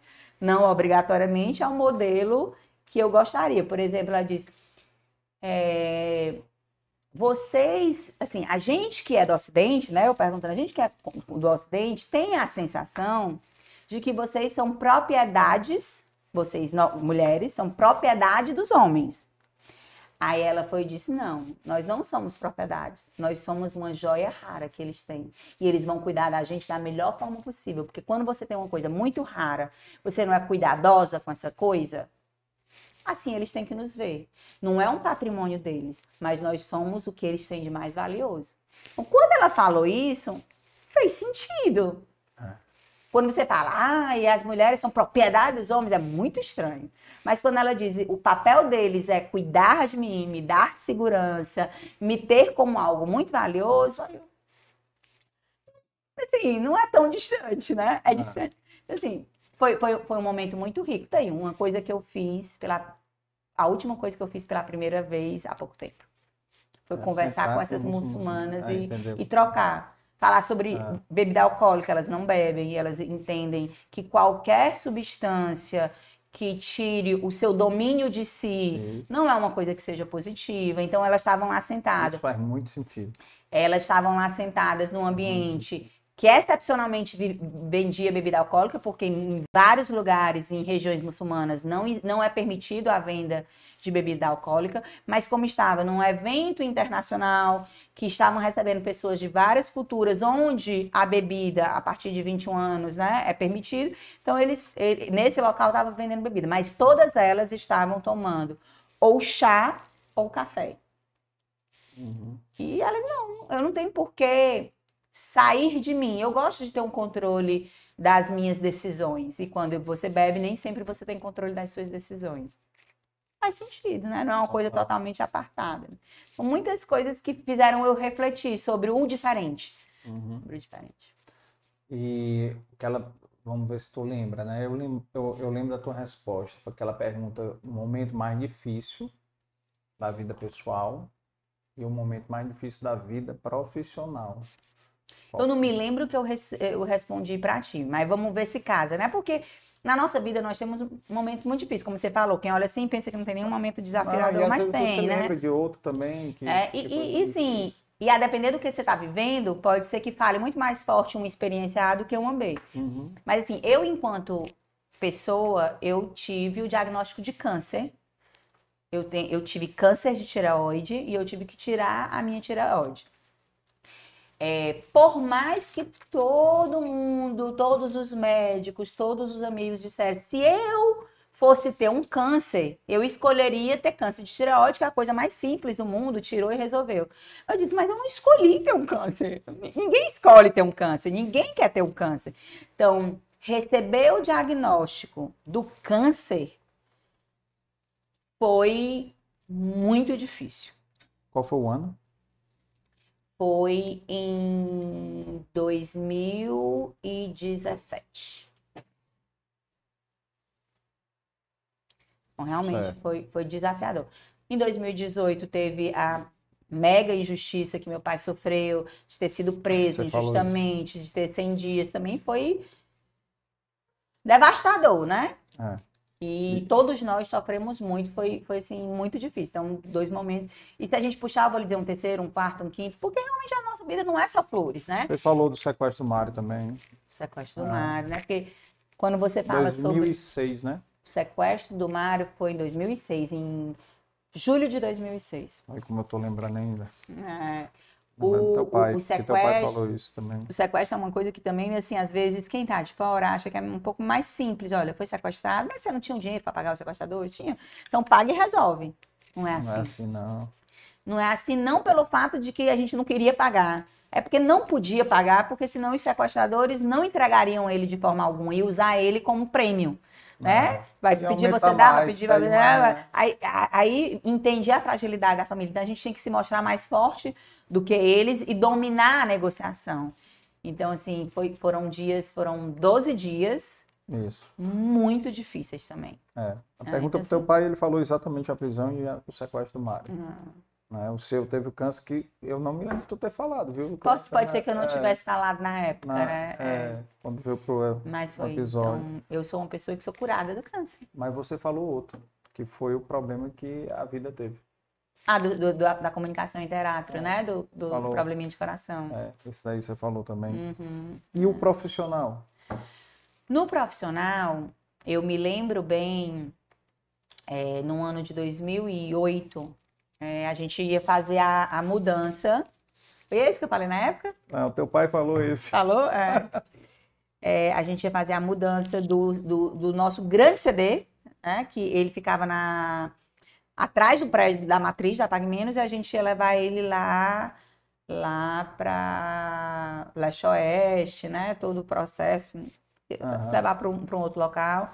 Nós fizemos todo um. Contratamos o que tem de mais moderno, uma empresa austríaca, para poder nos assessorar nesse processo. Fizemos o plano A, fizemos o plano de contingência, mas dentro daquela visão sempre otimista, nós não fomos muito detalhistas e eficientes nesse plano de contingência. E pela lei de Murphy, tudo aconteceu errado e nós passamos é, vários dias sem conseguir abastecer um único medicamento em nenhuma das nossas lojas. E calhou de 2008 para 2009 também ter tido boom da Bolsa de Valores, uma queda tremenda, né? Lehman Brothers, né? É, e, aí, e aí, aí a gente imagina assim, olha, farmácia tá nesse caos. A Bolsa de Valores, que era um outro canto onde a gente tinha grandes negócios, também despencando, derretendo. Não, tem agora, né? Não, não tem recursos, aí, não né? tem. Foram, foram dias difíceis. O Deusmar, o Deusmar tem uma visão sempre muito otimista, muito positiva, mas eu vi ele dar uma, uma assim, preocupada, já, tipo assim, eu não tenho solução, porque Ah. ele disse, eu adoro problema. Adoro problema, porque eu foco na solução, vou em busca da solução e pronto. Nesse, passa um dia, dois, três, quatro, duas semanas, três semanas, tem solução, como é que faz, né? E aí foi todo mundo de matriz, de loja para o centro de distribuição, ter que, que separar manualmente centenas de milhares de unidades para poder a coisa acontecer. Foram, foram dias difíceis, foram dias difíceis. Profissionalmente falando, foi, foi bem difíceis. Nessa época, quantas lojas tinha Pague Menos? Não, Umas não, 800, né? não, não consigo fazer A a correlação, correlação, dira- né, direta que de ano e Quantas lojas tem no Ceará? Tem 130 lojas, É? mais de 100, é, Bocado. né? E- Nós temos muitos, em muitos interiores, né? É, tem, e o interior, às vezes, é, é tudo, né? Uma farmácia no interior. Com certeza, É. pra em algumas farmácias do interior, a gente tem um share de mercado muito alto, porque a Pague Menos chega, ela é a grande provedora de, de medicamentos para aquele mercado, né? né? Por mais, por mais que uma coisa que você tinha falado aqui, né? O mercado de farmácia é um mercado que Muito Gigante, pulverizado né? ainda, são muitas lojas, mas para algumas regiões, Uhum. por mais que em número, por exemplo, existe, se a gente for para um, um- um pequeno interior, vai ter a farmacinha do seu Zé, a farmacinha do seu Chico, que tem a sua importância, Aham. mas que tem um mix muito mais reduzido, Sim, ele não sim, tem crédito para É. ter todos os produtos, os produtos mais caros, os produtos mais raros. Para a PagMenos chega lá, ela consegue ofertar um mix muito mais amplo, muito maior, com condições melhores, né, de preço. Que bom, que bom. Tem uns comentários aqui, Elisiane, Patriciana incrível. E Humberto, parabéns, cunhada. Vou chamar você para um case lá no Nina Hub, ó. Ah, ah. legal, legal. Patriciana Muito legal lá o Nina. Ah. Eu não sei se na época que o Deus Mar teve aqui ele falou, se você conhece. O Nina é um núcleo de inovação para novos negócios aplicados, que é como se fosse uma venture building, uma incubadora, uma aceleradora de startups. Então, o Humberto é quem está à frente de, de, desse. É, dessa Venture Building lá. A gente tem empresas mantenedoras, e a Pague Menos é uma das empresas mantenedoras, mas a ideia é a gente encontrar diamantes, né? Dentro das uhum. inúmeras startups, a gente olha, entende o que, é que ela está oferecendo, se faz sentido, faz alguns testes de aplicabilidade. Se for dentro do mercado farmacêutico, a gente se coloca como um espaço para ser feitos testes, cada um dos mantenedores se disponibiliza. Se não for do nosso segmento, a gente, pelas conexões, né? Pelos relacionamentos consegue fazer o teste de conceito e se fizer sentido a gente vai acelerar, investir. Então tem sido um trabalho bacana de estimular é, empreendedorismo dentro do nosso estado. Ele falou aqui foi de um trabalho social. A Montada Vale. É, Montada Vale. Muito vale. legal isso também. O A Montada Vale é, um embrião do Nina, né? Uhum. Mas o Amontada ele tá uma etapa anterior, porque qual é o grande objetivo do Amontada Vale? É a formação. Para que, uma vez formados em programação, eles possam sonhar até as startups dele e as empresas de tecnologia, né? Então, lá a gente está formando jovens é, na parte de processamento de dados, que a gente tem um grande apagão na área de TI, porque cada vez mais a, a, a programação, o processamento de dados, a tecnologia vai ser o, o, a mola motora de muitos negócios, mas precisa de gente para poder fazer isso. E a ideia é que essas pessoas se capacitem e como nós estamos num mundo cada vez mais conectado e a tecnologia, eles podem a partir de São Bento montado no interior, né? Uhum ser colaboradores de um projeto em Israel, ser colaboradores de um projeto na Europa, nos Estados Unidos, nos Estados Unidos né? né? Importante é que eles tenham conhecimento. Conhecimento ninguém rouba, né? Exato. Então a ideia é que a gente está dando conhecimento para esses jovens lá de Amontada, para quem sabe um dia eles seriam um unicórnio, né? É, total. É. E o, o que teu pai falou aqui foi exatamente naquela pergunta, né, que eu perguntei que ele me cobrou, me lembrou para fazer a pergunta para ele que ele foi preparado, veio preparado para a pergunta do quando foi a última vez que fez algo pela primeira vez. E aí ele falou foi exatamente de que foi a primeira vez, naquele dia que ele veio no episódio, do dia 28 de setembro né, de 2022, foi a primeira vez que ele pediu emprego para dois meninos lá que trabalhavam, dois meninos bons lá do, do, do, do, do Amontada Valley. Valley. Ele pediu lá para o Cândido Júnior. Né, então, assim, foi legal. Ou seja, é. ele está apostando muito né, nisso, né, também. Sabe daquele meu conselho, que eu digo conselho pessoal? Hum. O meu pai é presidente desse meu conselho, porque ele é muito atento ao outro. É. É, é ele me ajuda muito a ter esse olhar mais expandido. Ele, ele, ninguém passa desapercebido do olhar dele. Se ele vier aqui, ele vai olhar individualmente para cada uma das pessoas e vai, as pessoas vão se sentir vistas por ele. Isso é muito legal. Legal. Isso é uma habilidade que máquina nenhum no mundo vai ter, vai ter. E infelizmente muitos de nós não temos, né? Então é. a gente precisa exercitar esse olhar carinhoso e atento ao outro, pelo que o outro é. Uhum. Exatamente como ele está, onde ele está, o que ele tem, o que ele é. É.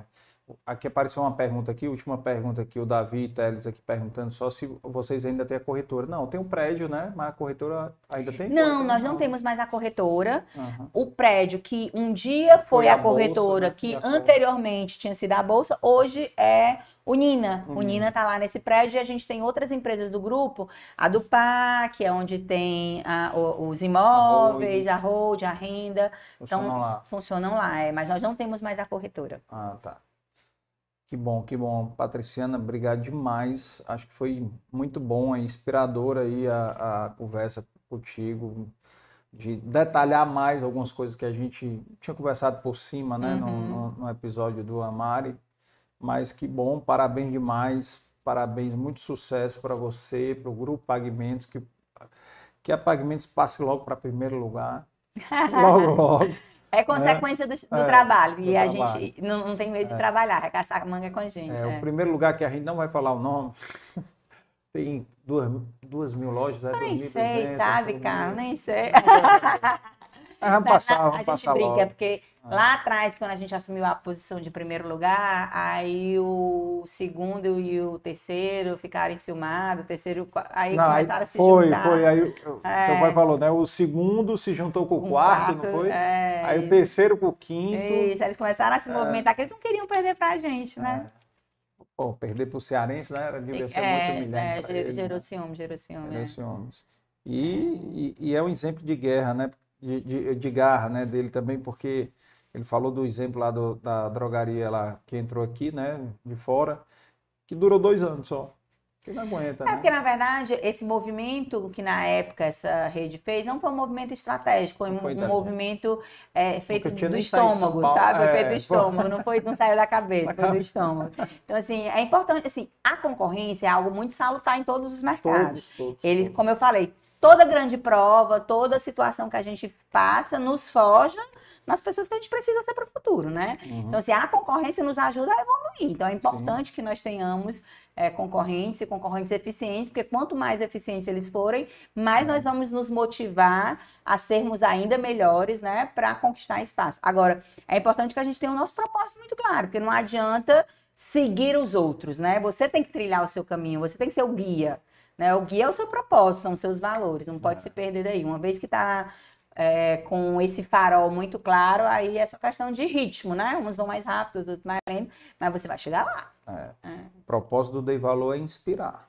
Muito Inspirar as bem, pessoas. muito bem. Né? Então, Propósito muito que nobre. é eu acho que a gente tem alcançado, pelo menos o feedback de vocês, convidados, né? Uhum. Tem recebido feedback de muita gente que assiste, pô, gostei, Patriciana, você falou isso, gostei, que eu pensei agora a minha vida também. Eu reclamava disso, parei de reclamar, porque vi você falando, Uhum. entendeu? Então tem, tem essas coisas que eu acho que é o. Às vezes é importante. até uma frase que você já ouviu outra vez, né? Mas aí naquele momento você ouviu e, e calou mais forte no seu coração e Foi. fez sentido. Fez sentido. Então é importante você- a gente ter essa oportunidade, oportunizar as outras pessoas a É. ouvirem histórias e quem sabe essas histórias É. transformarem, a, a transformar as vidas das pessoas, né? É, e por isso, pessoal, tem 140 episódios anteriores a esse, que tem É. muita história.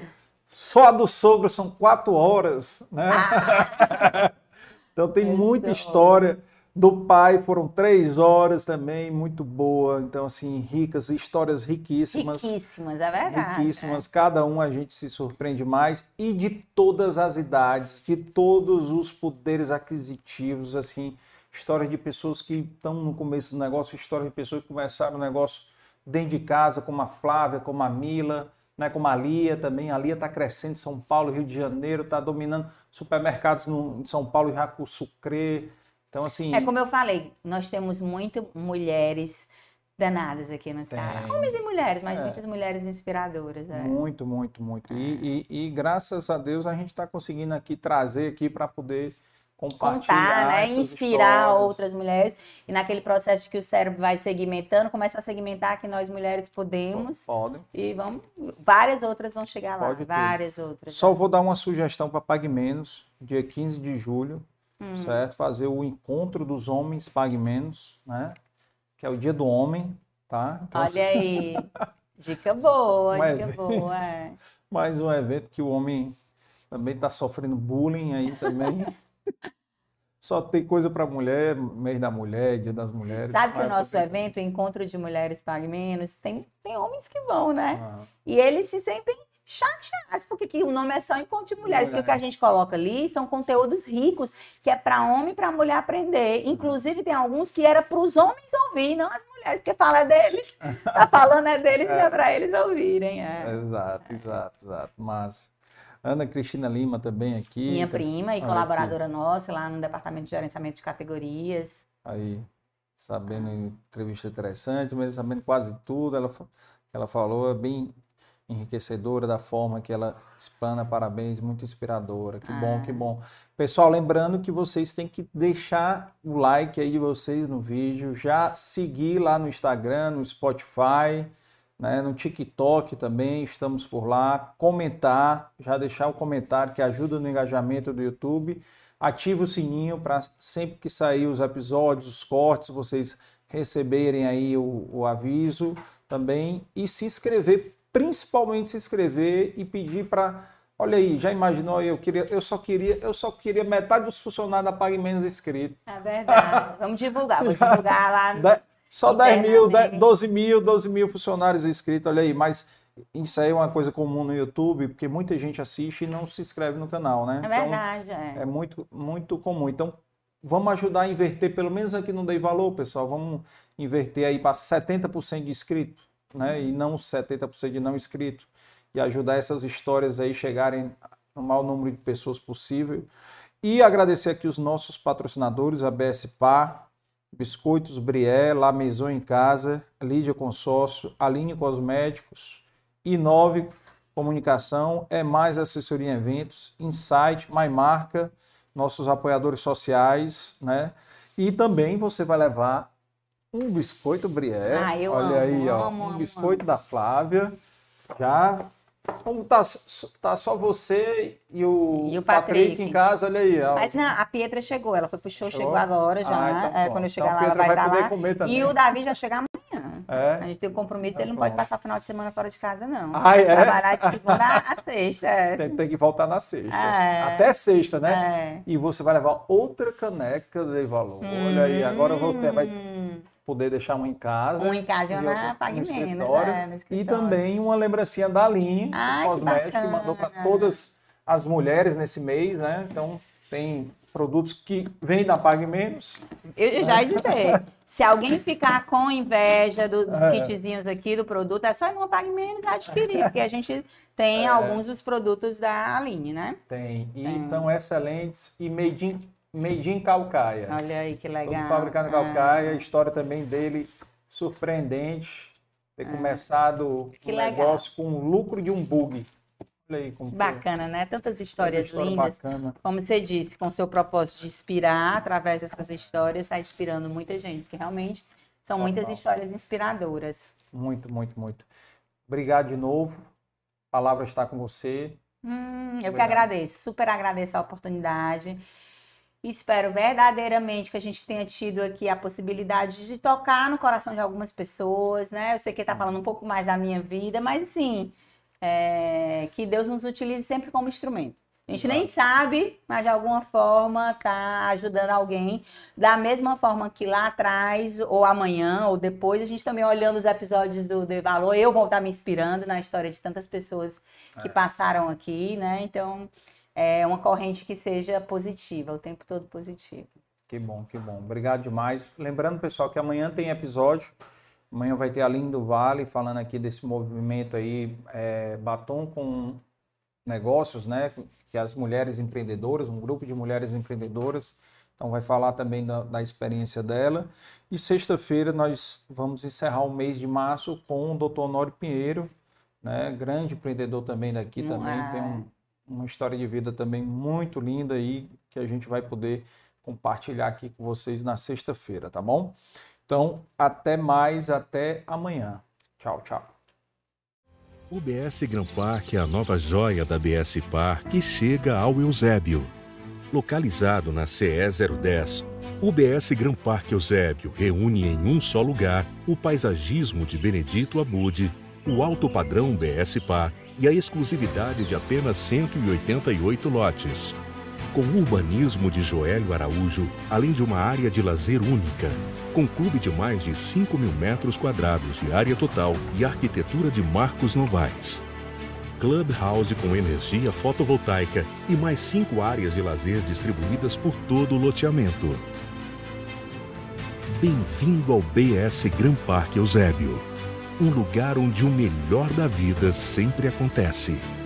BS Gran Parque, lindo de viver.